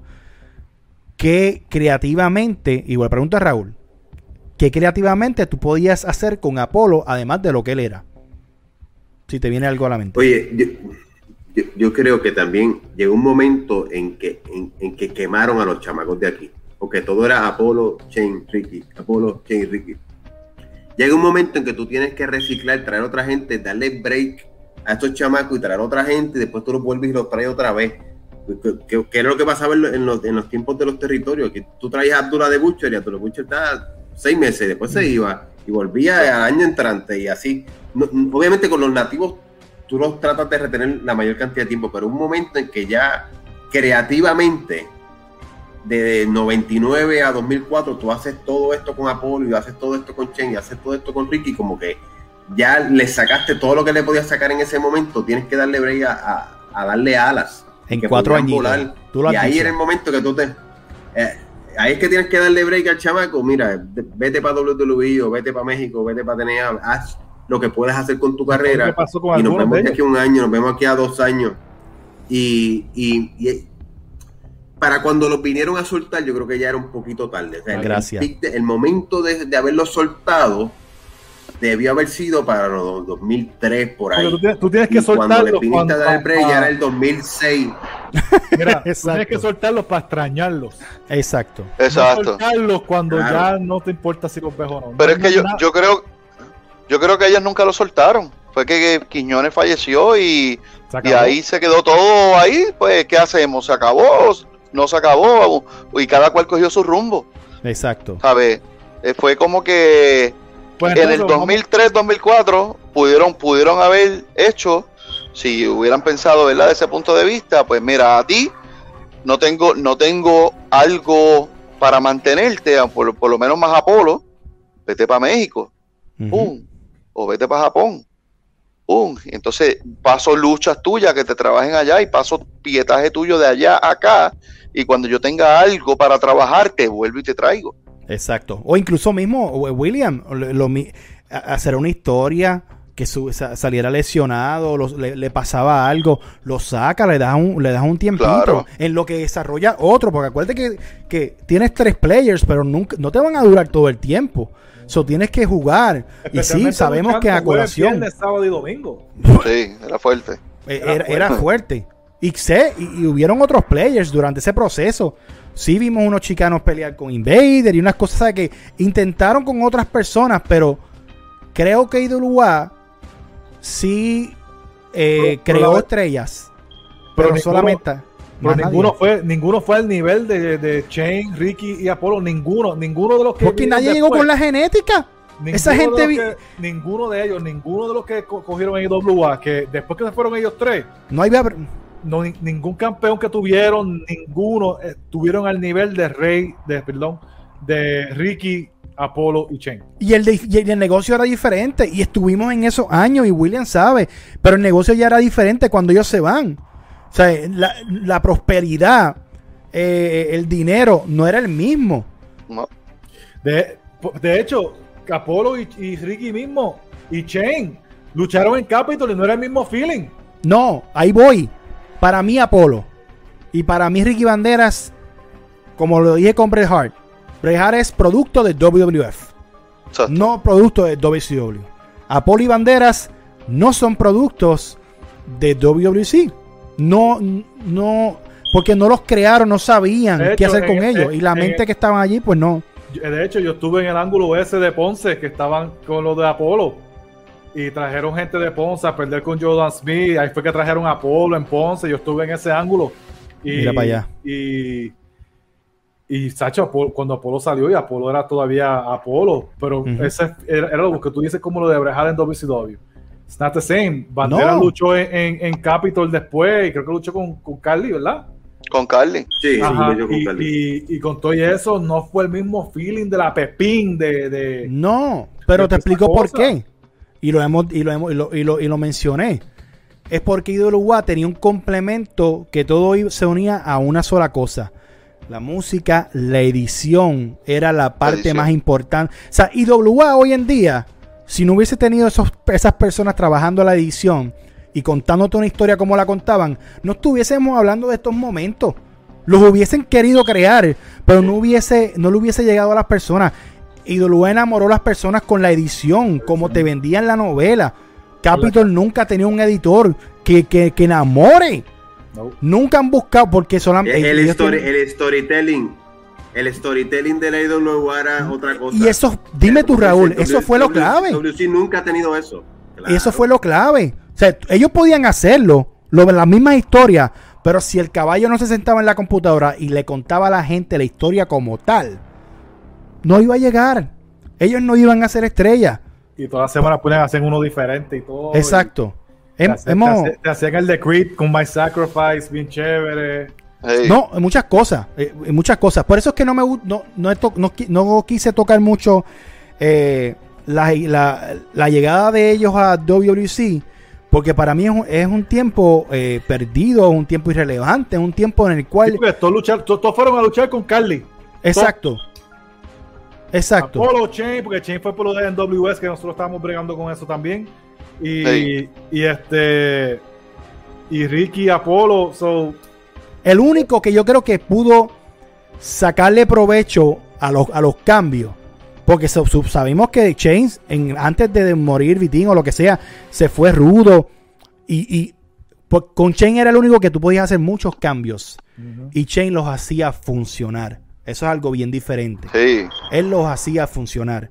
Chain fue a NWS. Chain fue a WC. Y, y sí, era, se podía moldar al producto. No todos los talentos lo pueden hacer. Chain sí lo hizo. sí podemos. ¿qué, tú crees? ¿Qué ustedes creen? ¿Qué fue el factor grande, de, además de lo de los contratos que se habló? ¿Cuál fue el verdadero factor de cada uno, de Chain, Ricky y Apolo, de que no llegaron a WWE. Un factor grande. Wow. Raúl, tú, tú empiezas. En el caso de Ricky y de. Quizás en el caso de Ricky y de Apolo, el factor idioma. Honestamente, no sé cómo ellos hubiesen manejado el inglés. No sé si hubiesen necesitado un Paul Heyman en la esquina para hablar por ellos. Este, aunque tú sabes, el, el, el personaje oscuro de Ricky Bandera, que quizás hubiese sido un buen aliado de Undertaker, a lo mejor le hubiesen podido hacer este algún ángulo de esa de esa índole. Eh, en el caso de. Sí, o riña. En el caso de, de, Apolo, pues tenía todos los looks y tenía todo el, el, eh, eh, el arsenal en lucha. O sea, que, porque Apolo sabía luchar. Exacto. Y, y, para su estatura se movía muy bien. Entonces, era un tipo con unos 6'5 estatura que sabía. Yo, te voy a decir algo. Apolo en el ring, yo te puedo dar fe de que Apolo en el ring era otra cosa. Sabía manejar su peso. Yo, luché contra Apolo en el 2008 en, las Independientes. Y ese macho se movía. ¡Wow! Increíble. Apolo, se podía mover bien brutal. Y Apolo pesaba que 250, 260, 280. y Apolo, y Apolo volaba por encima de la tercera cuerda para afuera y caía parado. Apolo en el ring. Hay que decir. ¿tú sabes quién se me parecía? ¿Tú sabes quién se me parecía a Apolo en cierta manera? ¿Tú te acuerdas de Mike Awesome? Sí. Que era un tipo que, luchaba en ECW, luchaba en WCW, que medía 6'6 así, fuerte. Yo veía a Apolo joven y decía, este es Mike Awesome. Pero Apolo se movía pero, pero, pero, pero, se movía, pero una versión mejorada de Mike Sí. Apolo, en el ring era, era, era mucho. También hay que ver, para mí, para mí, sinceramente, Chain se sabe, sinceramente, Chain tenía todo, Chain era la estatura. Eh, la estatura. para, mí, para mi opinión, que, que, que Shane no medía ni 6 pies. 6 media que 6, 8, 5, 8. 8 como 6, como, como 5, 9, yo creo por ahí más o menos. 5, 8, 5, 9. Shane era bien bajito, pero así de bajito era un pitbull. Exacto. Este, y era brutal. Pero para mí, Shane pudo haber sido por la estatura.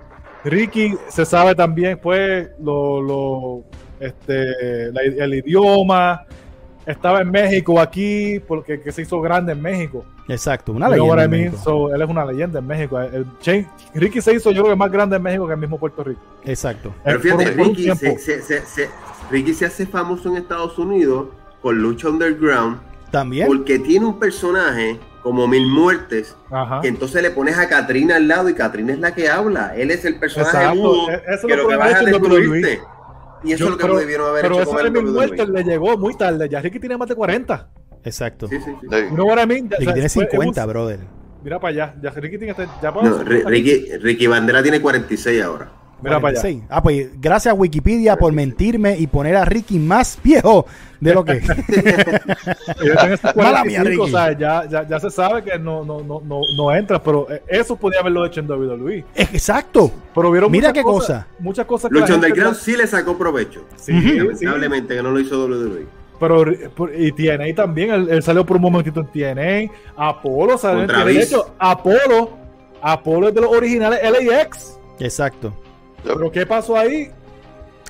Yo creo que a Apolo le afectó un poco, le afectó un poco. ¿Te acuerdas cuando vino Scott Steiner a Puerto Rico que él le metió la patada en la tráquea ah, que por poco mata a, Scott Steiner? Tuvieron que hacerle una operación este, a Scott Steiner de emergencia. y después se lo llevaron de emergencia y se lo llevaron en barco de regreso a Estados Unidos porque el muchacho no podía volar a Estados Unidos. Wow. Yo creo que eso, muy desafortunado, obviamente, porque estoy seguro que Apolo no quería meter No- esa patada. No lo hizo de maldad. No lo hizo Pero maldad. ti- tiene que haber sido como cuando Goldberg le metió aquella patada a Bret Hart, Ajá. Sí. más o menos, ¿no? Que fue de maldad. Este, El zapatado. la- La la de Goldberg. de Goldberg fue Pero- de maldad, la de Apolo no. Pero yo creo que Apolo, que, oye, Apolo antes de ese asunto nunca había lastimado a nadie que yo tuviese constancia. No, no, no. Apolo protegía muy bien a los luchadores. Ricky tiró Y- a Verón del segundo piso. Y yo creo que esa parte, la parte un poco reckless de Ricky, pues que, que le, ¿te acuerdas aquel sillazo que le metió a un árabe que trajeron de ahí? No me acuerdo el nombre del Sin, que Ah, trajeron sí, de allá de que le metió un sillazo y después hubo una demanda y después lo, lo- el- el- el- lo que ocurre con Slash Venom, pues yo creo que un poco el recklessness de Ricky le, le puede haberle costado. No quiere decir que eso fue, pero puede Ajá. haberle costado. También. En, el, en el claro. caso de, de Apolo, quizás ese desafortunado Pero incidente Apolo con, también tenía muchas, muchas cosas con Steiner, personales. pues también le, le puede Sí. haber costado. Apolo también tuvo muchas cosas personales que él pasó, que salió hasta en la coma y muchas cosas. Que no vamos a entrar en detalle, todo el mundo sabe. Ahí, ahí es mi coraje, que- Mike. Ahí, y ahí es ¿Me mi coraje porque, vuelvo y lo repito, es... Tú me mencionas a Apolo y yo digo, mano, se supone que fuese, no, no voy a decir palabra GOAT, pero se supone que fuese el, el tipo, ¿me entiendes? El, El- tipo que hubiese opacado a los demás. No Sí. estuviésemos hoy hablando de un Rey González. Sí, están en la conversación, pero el que, como dijo Raúl, el que me representa, el que representa a la isla, era el hombre que podía bailar con... Tú parabas a Apolo al lado de Brock Lesnar y era el mismo. Lo mismo. Sí, Era lo podía. mismo. ¿Qué Sí, tú- pasó? oye, tú, tú lo podías llevar a Japón y tú decir, este es el mío. Claro. Este es mi gallo. Claro. Claro. a México, ya donde tú quieras. Y él decía, este tipo es el que me representa. Un tipo Claro. 6'5 fuerte. Me molesta. Y el único que tiene la respuesta para eso es el mismo. El único que sabe por qué él no es lo más grande de Puerto Rico. Porque hoy en día Apolo es irrelevante. Porque ho- hoy en día ver a Apolo en las promociones me encojona, mano. Porque yo decía, aquí se supone que él está en otro standing. Se supone que la gente se la dé. Se supone que los fanáticos nuevos digan, no, no, Apolo es la bestia. Apolo, ese hombre que hizo esto, hizo esto. Y botaron la bola con él. O él botó la bola con él mismo. O, o fue una mezcla de varias cosas. Exacto. Sí. Yo, creo que eh, eh, eh, en el caso de él, él ha tratado de reivindicarse un poco en sus últimos años, lo que está haciendo, por ejemplo, con Peter John Ramos. Ajá. Yo tuve la, yo tu- yo fui afortunado de poder ir a verlo entrenar allá con Peter John el año pasado, verano, y ese chamaco de verdad que se está esforzando un montón para tratar de sacar a Peter al frente. Yo me sorprendí cuando vi a Peter luchando y yo pensaba que iba a haber alguien Steve ahí que decía, esto va a ser un fiasco, esto va a ser Grey Cali parte 2. Y cuando yo vi, cuando yo vi a Peter haciendo un montón de cosas en el ring, pero un montón de cosas, ya ves inclusive de, de Jiu-Jitsu en el piso, de armbar y, y ya veo en el piso, y yo dije, "Tache, Peter está muchísimo más adelantado. De Pero que- no, no es el Peter que trajeron a WCW con Eddie Colón, que lo trajeron crudito. A W- no, no, perdón. Este. Por eso, por eso nosotros sí. decimos la, por eso nosotros decimos la Capitol, para no Sí. estar con esta La. Capitol. Sí. Pues, este, que ahí estaba crudito y no le habían enseñado nada. Se fue, métete ahí en el ring, haz un chokedown y una patada y para afuera. Exacto. Apolo de Y ponte- verdad. ey, Y ponte una camisa de Roman Reigns. Sí, eh, Coño. ahí, Pero- ¿sabes? Apolo de verdad si se, se dedicó a, a- a entrenarlo y sabrá Dios lo que esa pareja o lo que Peter puede hacer de aquí a un año. porque ahora cuando Es empieza que- la lucha libre, pues La realidad, y me, y me atrevo, me atrevo a decirlo ahora, la realidad es que Apolo tiene que ayudar a Peter John. Porque Peter John, ahí donde tú lo ves, es una figura que todo Puerto Rico sabe quién es, jugó selección nacional, muchas partes, el, el seguidores de baloncesto saben quién es, él jugó en diferentes países.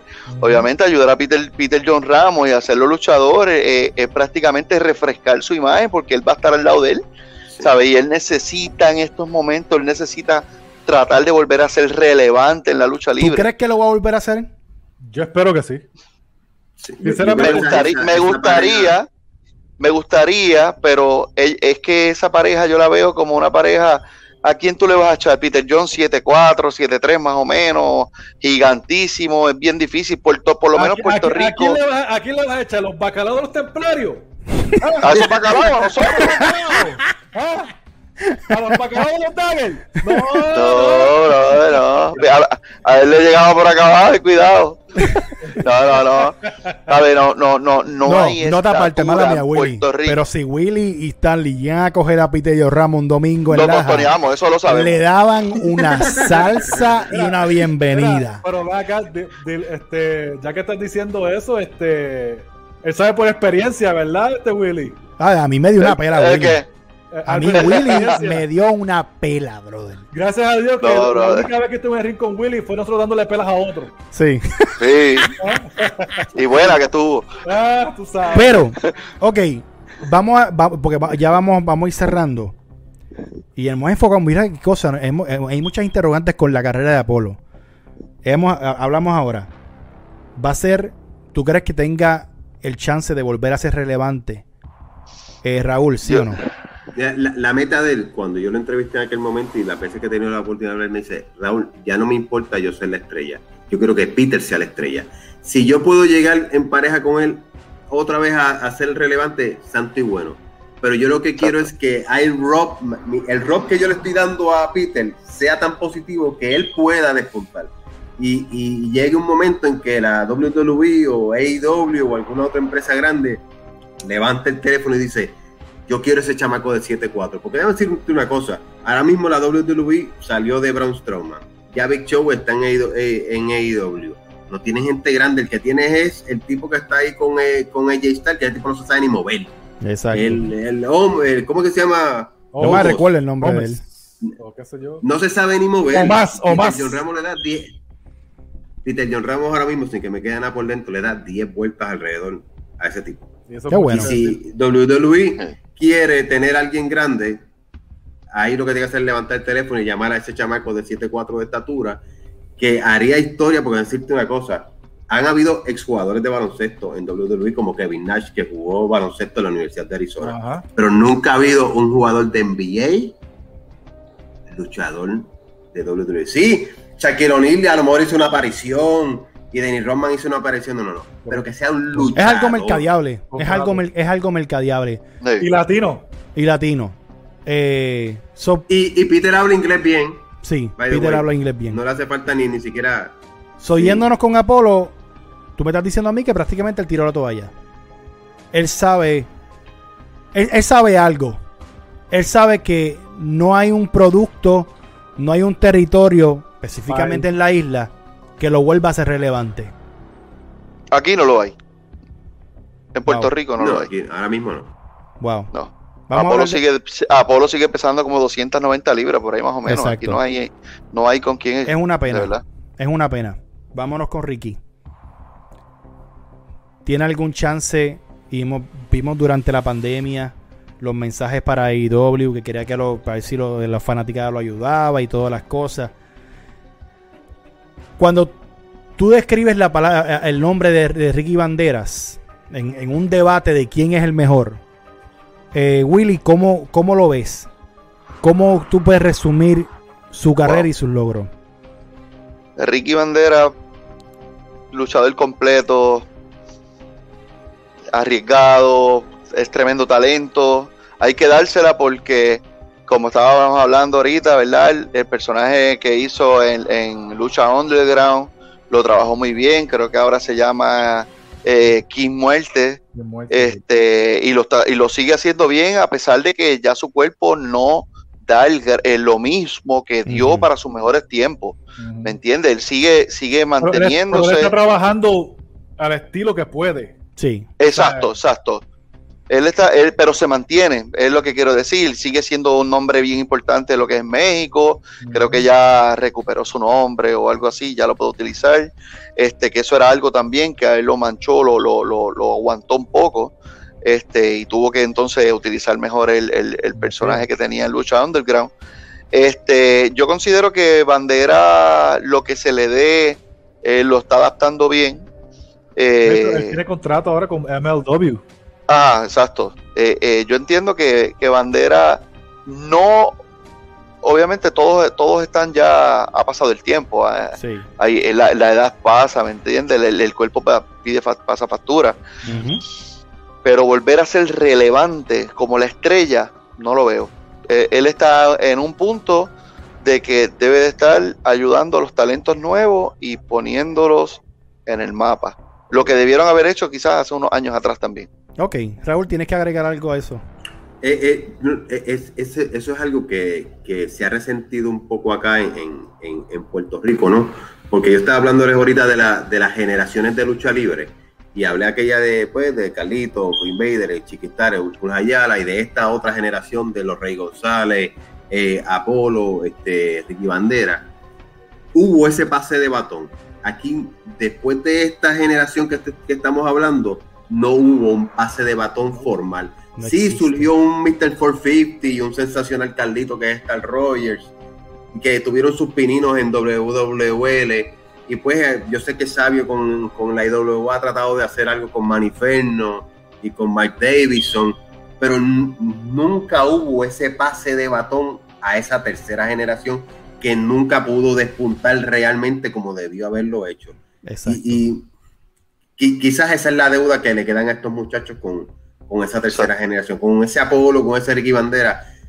En algún momento, aunque sea su última voluntad de la lucha libre de Puerto Rico, tiene que pasar ese, pase de batón a esos chamacos y, darles, y darles esa, tú sabes, darle gabela a ese Maniferno, a ese, a ese Mark Davidson, a esos otros chamacos que están empezando a salir, que tienen mucha hambre de demostrar y, que la fanaticada todavía no, los ha apreciado como debería apreciar, porque son chamacos talentosos. Simplemente no han tenido eh, la exposición que tuvo un Apolo, un Ricky Bandera, un Chain de Glamour More. Sí, porque gente como Rey González no quieren dársela a ellos. la verdad. Sí, sabemos. sabemos. La verdad, gente como Rey no, no quieren, no, nunca que se nos pasa la batuta, no se la quieren dar. Apolo y, Ricky no se, la, no se les dio ni la oportunidad de poder hacer eso. ok, ahí entramos. ellos no tuvieron el break de hacerlo. Por eso, a eso voy. Racing. Eh, ellos tuvieron un poco la oportunidad en WWL y me acuerdo que Apolo pues ponía over a dos o tres, Ricky Bandera en alguno. Porque Chain lo hizo. Chain lo hizo cuando lo hizo con Chicano en IWA. Y Chain siempre a, a, Chain es de las personas que, que tú, tú, no te acuerdas a Chain ganando, tú te acuerdas a Chain más cogiendo las pelas.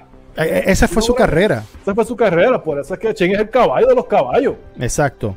Pero, o sea, eh, yo, yo creo que no, no ha habido, como ha pasado estos últimos años, capítulo ha sido irrelevante. y, Inconsistente. Y IWA está, aparece un tiempito, después se va otra vez, después cierran, después aparecen en Florida, y después están aquí, y después están en WWE trabajando, y no, no tienen ese... No, no hay esa consistencia. No hay consistencia. ahora mismo la, Puerto, la lucha libre en Puerto Rico, hasta nuevo aviso, está muerta. ¿Te puedo decir algo de eso? es bien preocupante. Y lo he hablado con un montón de personas. Y Willy, sabe que lo hemos hablado también. Es bien preocupante el tú ponerte a decir, de aquí a 10 años, ¿qué estrellas hay? Y me encanta lo que dijo Raúl, porque a eso venimos. De aquí a 10 años, ¿qué estrellas tenemos? Sí, ¿Habrá lucha libre? Sí, Sabio le, se la dio a Manny y lo pudo buildear para que la gente, los fanáticos no digan, ah, pero no, tienen la, plataforma para. No tienen la plataforma porque no existe, porque en Puerto Rico el poder el negocio es inconsistente. Es que no tiene la plataforma y tampoco tiene el personal con la capacidad para trabajarlo y llevarlo a él mentalmente a hacer lo que se supone que haga. Exacto. No lo hay. Pero, también, no lo hay. pero también en cierta parte, para mí, la generación nueva está pendiente a ellos. No. Pero es cuestión de amoldar, Mickey. Esto es cuestión de que llegan, siéntate, vamos a hablar. Esto funciona de esta manera, pero como todo ha sido el yoísmo, el yo, el yo, el yo, el yo, el yoísmo nos ha llevado a decir que de aquí a cinco años no tenemos lucharía en Puerto Rico, no tenemos estrellas, no, tenemos a nadie creíble. Por el conjunto que había, desde la primera lucha, desde los que venían a luchar que, que no eran parte del roster hasta la última lucha el conjunto, asegurarse de que la cartera fuera buena. Exacto. Hoy en día los chamaquitos lo que están pendientes es que puedo subir en qué clip en YouTube para poder este irme viral. Eh, eso, eso, es muy cierto, eso es una mierda. eso, mismo. eso no es más nada. No están pendientes. Ahí no le importa. Lo que los chamaquitos que estaban en WWE no le importaba subir WWL. Lo que le importaba era que podían haberle sacado de WWL para ir para otro lado a hacer otra cosa. Igual que los chamacos que se van para Capital, los que fueron a Igual. Ese es el problema. Sí.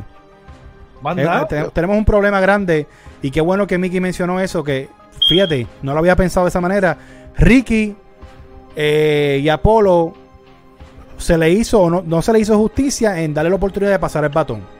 Que es algo que pueden deber ellos y exigirlo. Oh, ¿Qué pasó? ¿Qué pasó, Willy? Ellos tuvieron la oportunidad una vez y no lo hicieron. Oh, Que fue pasarle, consagrar a Chicano y no lo hicieron en el Fatal Four Rey González, Ricky Bandera, Apolo y Chicano, después de que él se rompe el brazo, que era con la historia del invader, del estudiante, whatever, llega el momento de darle la lucha y consagrar a, a, Chicano y en vez de Chicano ganar bien gano para que se vea creíble ante los fanáticos, le pusieron como que ganó de sorpresa ahí. Una estupidez, porque ninguno estuvo de acuerdo. Eso sí estuvo feo. Eso, pero eso todavía está ellos en su pick. Ellos están en su pick, pero ellos, pero ellos están trabajando.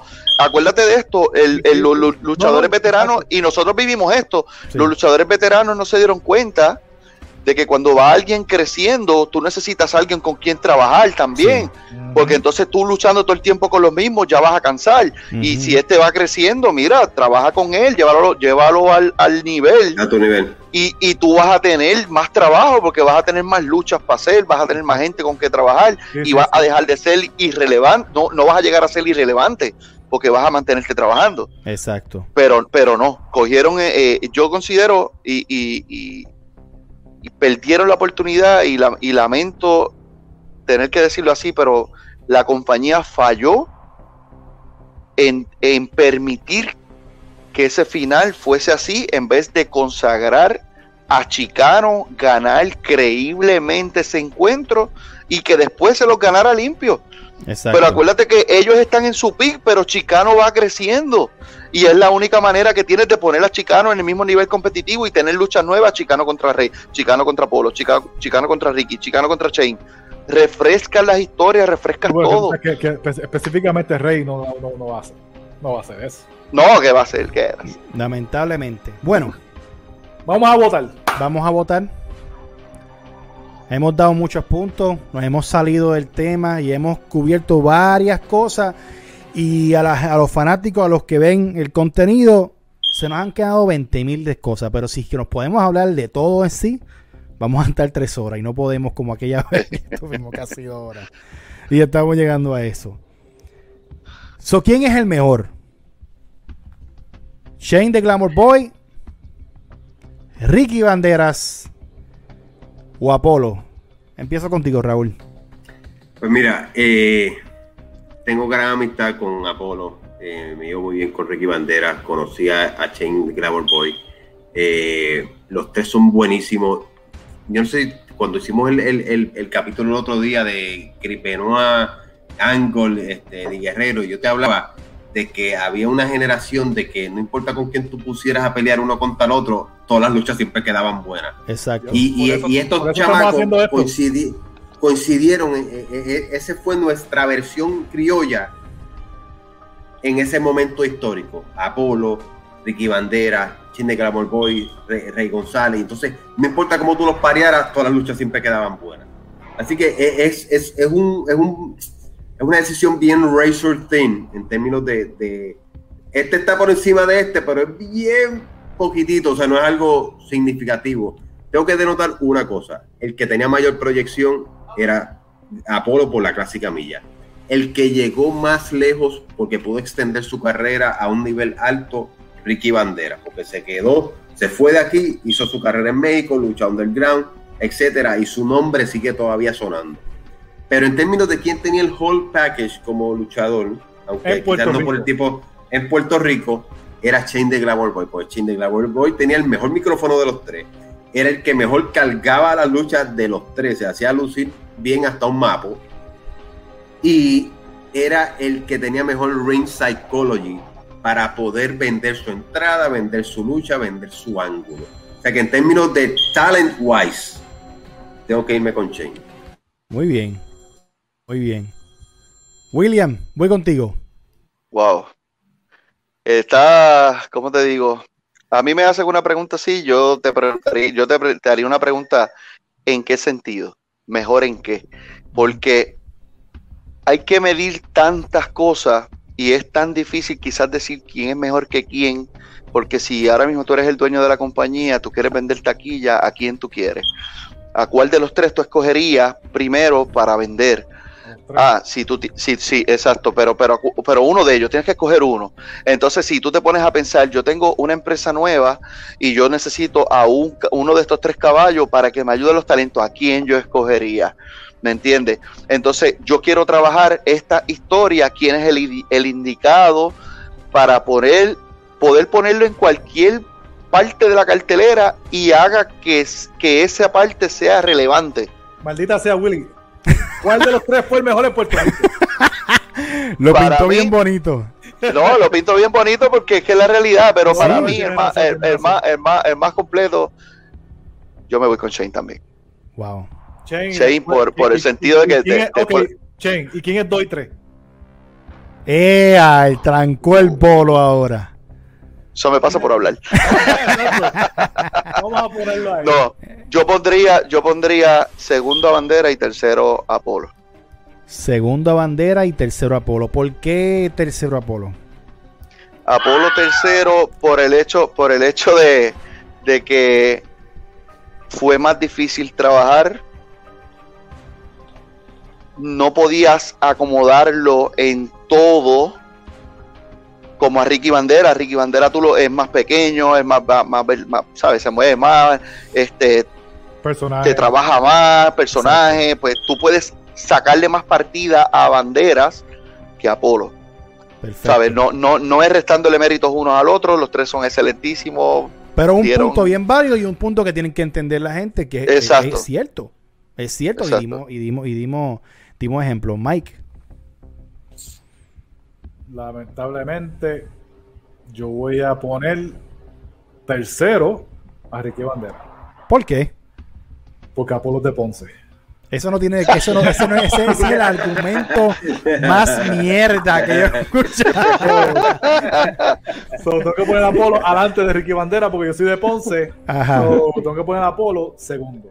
Ajá. No, pero hablando claro, este, es que no, no, no importa dónde los ponga los dos. Están ahí. La, cosa es que ellos son dos y tres.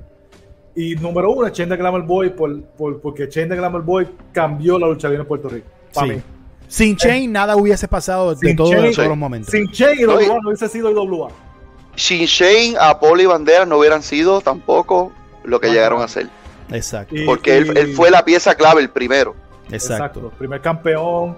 Este, no, y, Apolo eh, en el ring, para mí Apolo era mejor en el ring que, que Bandera. Para mí. Y Bandera era bueno. Bandera era buenísimo y, todo eso, pero hacer una chapchura media tecatita.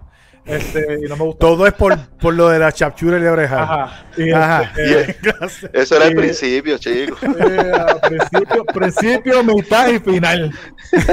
Todavía está pasando factura por esa. Ajá. pero, este, pero me encantan los tres. Los tres para mí fueron o sea, ninguno de los tres yo puedo venir aquí y decir, eh, el fulano era un bacalao. No, no, no, no, y no puedo, porque si no digo eso, soy un loco. Eh, y yo digo aquí con la verdad, pues yo hablo con la verdad nada más, mi gente. Ajá, sí. Este, y pues, y Banderas era tremendo, pero para mí Apolo era, era más, más mercadeable, más, con Apolo podías llevarlo a todos lados, aunque Banderas tuvo mejores historias.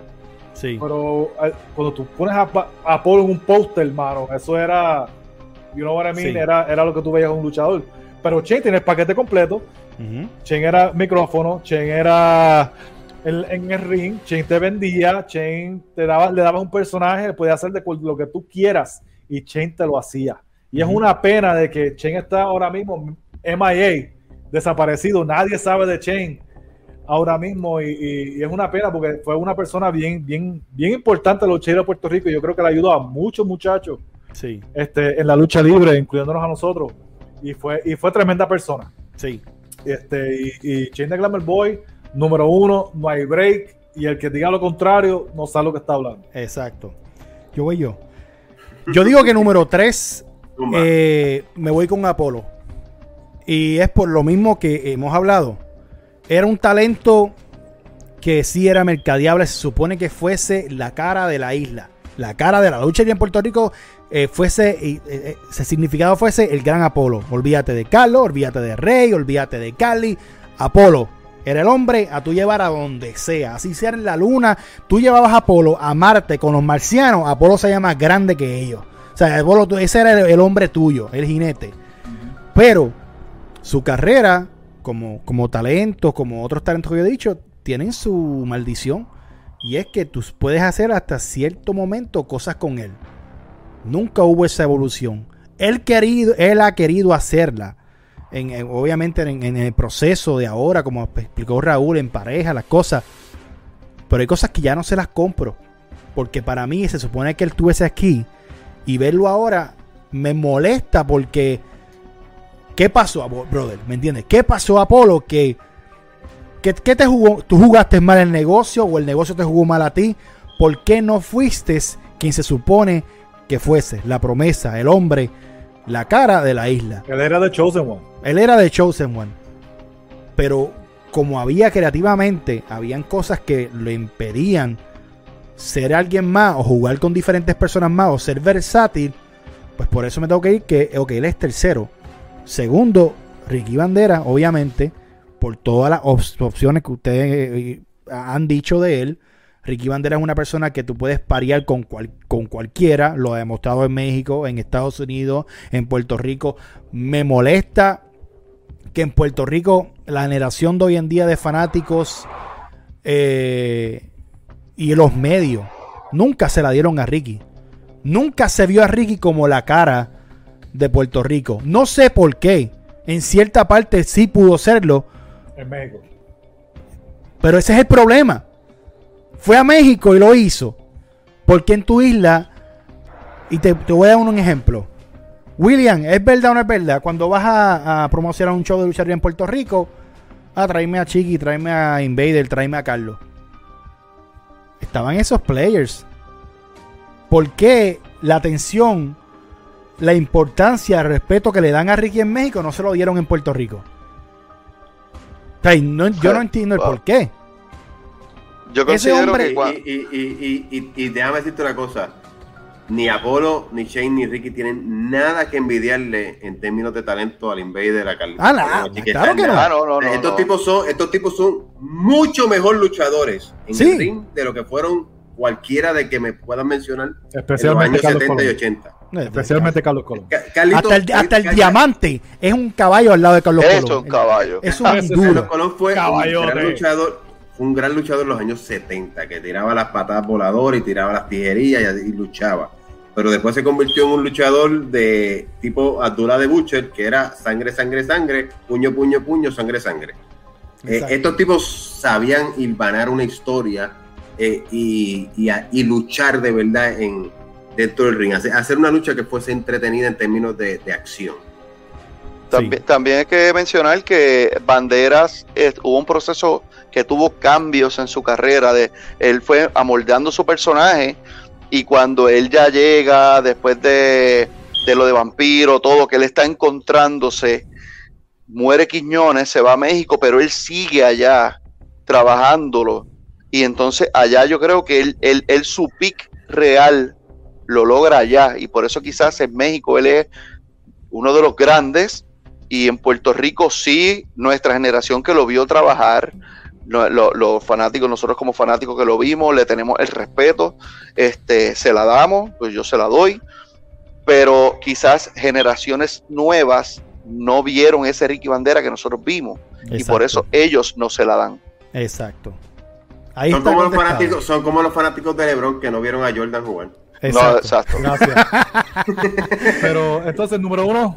Papi Chain de Glamour Boy. El hombre es que no hay duda, no existe, no existirá eh, una persona americana que se siente boricua, que se eh, siente puertorriqueño. Perdóname, perdóname, canadiense. Un canadiense, canadiense, Perdón, Shane, te falta el respeto. Un canadiense que se siente boricua. Canadiense boricua, él es boricua también. Eh, si tú quieres, a, talento que me escucha, tú quieres estudiar la lucha libre y tú quieres aprender a contar una historia, Chen es uno de los que tú puedes revisar su, biblioteca. Y tú puedes ver cómo ese hombre, 5'8, sonaba una alarma de música, entraba, miraba, eye contact con los fanáticos, conectaba, sufría. Él creó su carrera sufriendo. no, él era de estos tipos de luchadores que no necesitaba ganar, no necesitaba el oro, eran cosas adicionales que le venían. Pero él, él hizo su carrera vendiendo, él hizo su carrera sufriendo. Eso es lo que se identifica a Shane. Por eso él es tan grande. En promo, en, un general en el ring y como persona. Que pasó el alto, eh, eh, eh, ¿verdad? Obviamente pasó el batón a muchas personas, se la dio a muchas personas y como dijo Will al principio del programa, te jalaba aparte, te daba consejos, muchas cosas, mano. Muchos recuerdos tenemos y me siento contento de que pudimos estar en cierta parte de, y compartir con él en esa etapa y, escucharlo, escucharlo hablar. Yo muero otra vez y vivo, quiero tener la misma vida que, que ¿sabes? quiero pasar lo mismo porque no me arrepiento de absolutamente nada. Do you know what time it is? You know what time it is? Es que Shane the Glamour Boy ha ganado este debate unánimemente. Aquí no, no hubo cabida para nadie más. para nadie más, para nadie más. Nadie. De verdad que. cerrada, cerradamente. Cerradamente. No, claro, claro, claro, Pero los puntos puestos donde son. Los puntos puestos donde son. y se explicó. Eh, me encantó. Hablamos de muchas cosas. Hablamos de la historia de ellos parte, pero hablamos también de muchos problemas que, hay en el negocio de lucha libre y específicamente en Puerto Rico. Nos quedamos, podemos quedar hablando mucho más y pasa el tiempo y no nos damos cuenta. Pero de verdad que gracias. Y primero voy contigo, Willy. ¿Dónde te pueden conseguir en las redes sociales? Sabemos que tienes tu negocio en Aguada, así que háblanos un poco de eso, papá. Sí, seguro me pueden conseguir aquí a Los Íbaros. Estamos en la, en la carretera 115 en Aguada. Este, nada, restaurante completamente familiar. Este domingo es el spot de la chamba, el spot de la lucha oh, libre. Así que aquí está los domingos es lucha libre lo que hay aquí. Hay un teléfono para llamarte. ¿Hay un teléfono para sí, nos puede conseguir en el 787 675 3783 3783. no me equivoco, no me acuerdo. Sí, tranquilo, vamos a estar Pero puede conseguir a los Íbaros en Facebook, así que nos pueden seguir, dale like y Gracias, mi hermano, por decir que sí, por estar con nosotros y siempre escucharte hablar de lucha libre para mí es un placer. Raúl, ¿dónde te conseguimos, papá? ¿Dónde te conseguimos? Pues me consiguen en Facebook, me consiguen en la libreta de Raúl Alzaga en Facebook, me consiguen en arroba Raúl Alzaga en Twitter y me consiguen en Raúl, Raúl.alzaga.9 en Instagram y aquí también Perfecto. en Libre Online con mis panas Albert Hernández, con Mike Dyer aquí en, estos gran debates y en esta ocasión con, William aquí aprendiendo también un poco de lucha libre con él. Perfecto, hermano. Y, estamos contentos porque Atlanta está ahí. Vamos allá. Dímelo, Mike, ¿dónde, te dónde, dónde los consiguen? Ya, ya ustedes saben dónde conseguirnos, porque estamos toda la semana aquí diciendo dónde nos pueden conseguir y los estamos velando que nos están siguiendo allá en El Quinteto PR en Facebook, El Quinteto PR en Instagram el Quinteto PR en YouTube, Mike Dagger 84 en Instagram. Ustedes saben la que hay, tenemos los bacalaos, tenemos la NBA y a lo mejor un día de esto aparece Raúl por ahí a con nosotros. Eh, eh, me La, la final. Atlanta va para la final sí o sí. Eso se lo sabemos. Atlanta va para la final, Raúl va a estar allí. duro, duro. Eso lo sabemos. Y mi gente, consigues ahora Lucha Libre Online en YouTube. Recuerda, entra a YouTube si no tienes email, créate un email. Dale, suscríbete, dale la campanita para que te lleguen todas las notificaciones de toda la programación que te tiene la mejor página de lucha libre en español, Lucha Libre Online. Recuerda, subscribe, campanita, Facebook, Twitter, Instagram, Lucha Libre Online, donde sea nos consigue, Apple Podcast, Google Podcast, donde nos quieras escuchar. Así que también entra a Lucha Libre Online Clips. Están los programas completos pero también los partimos en cantitos para que si no tienes tiempo de ver dos horas de programa de nosotros y escucharnos hablar, pues puedes ver entonces el, pequeño. Así que pendiente a todas las redes sociales. William de la Vega, gracias. Mike, gracias. Raúl, un placer, papá. Hablamos de lucha libre. Se me cuida, mi gente. Bye.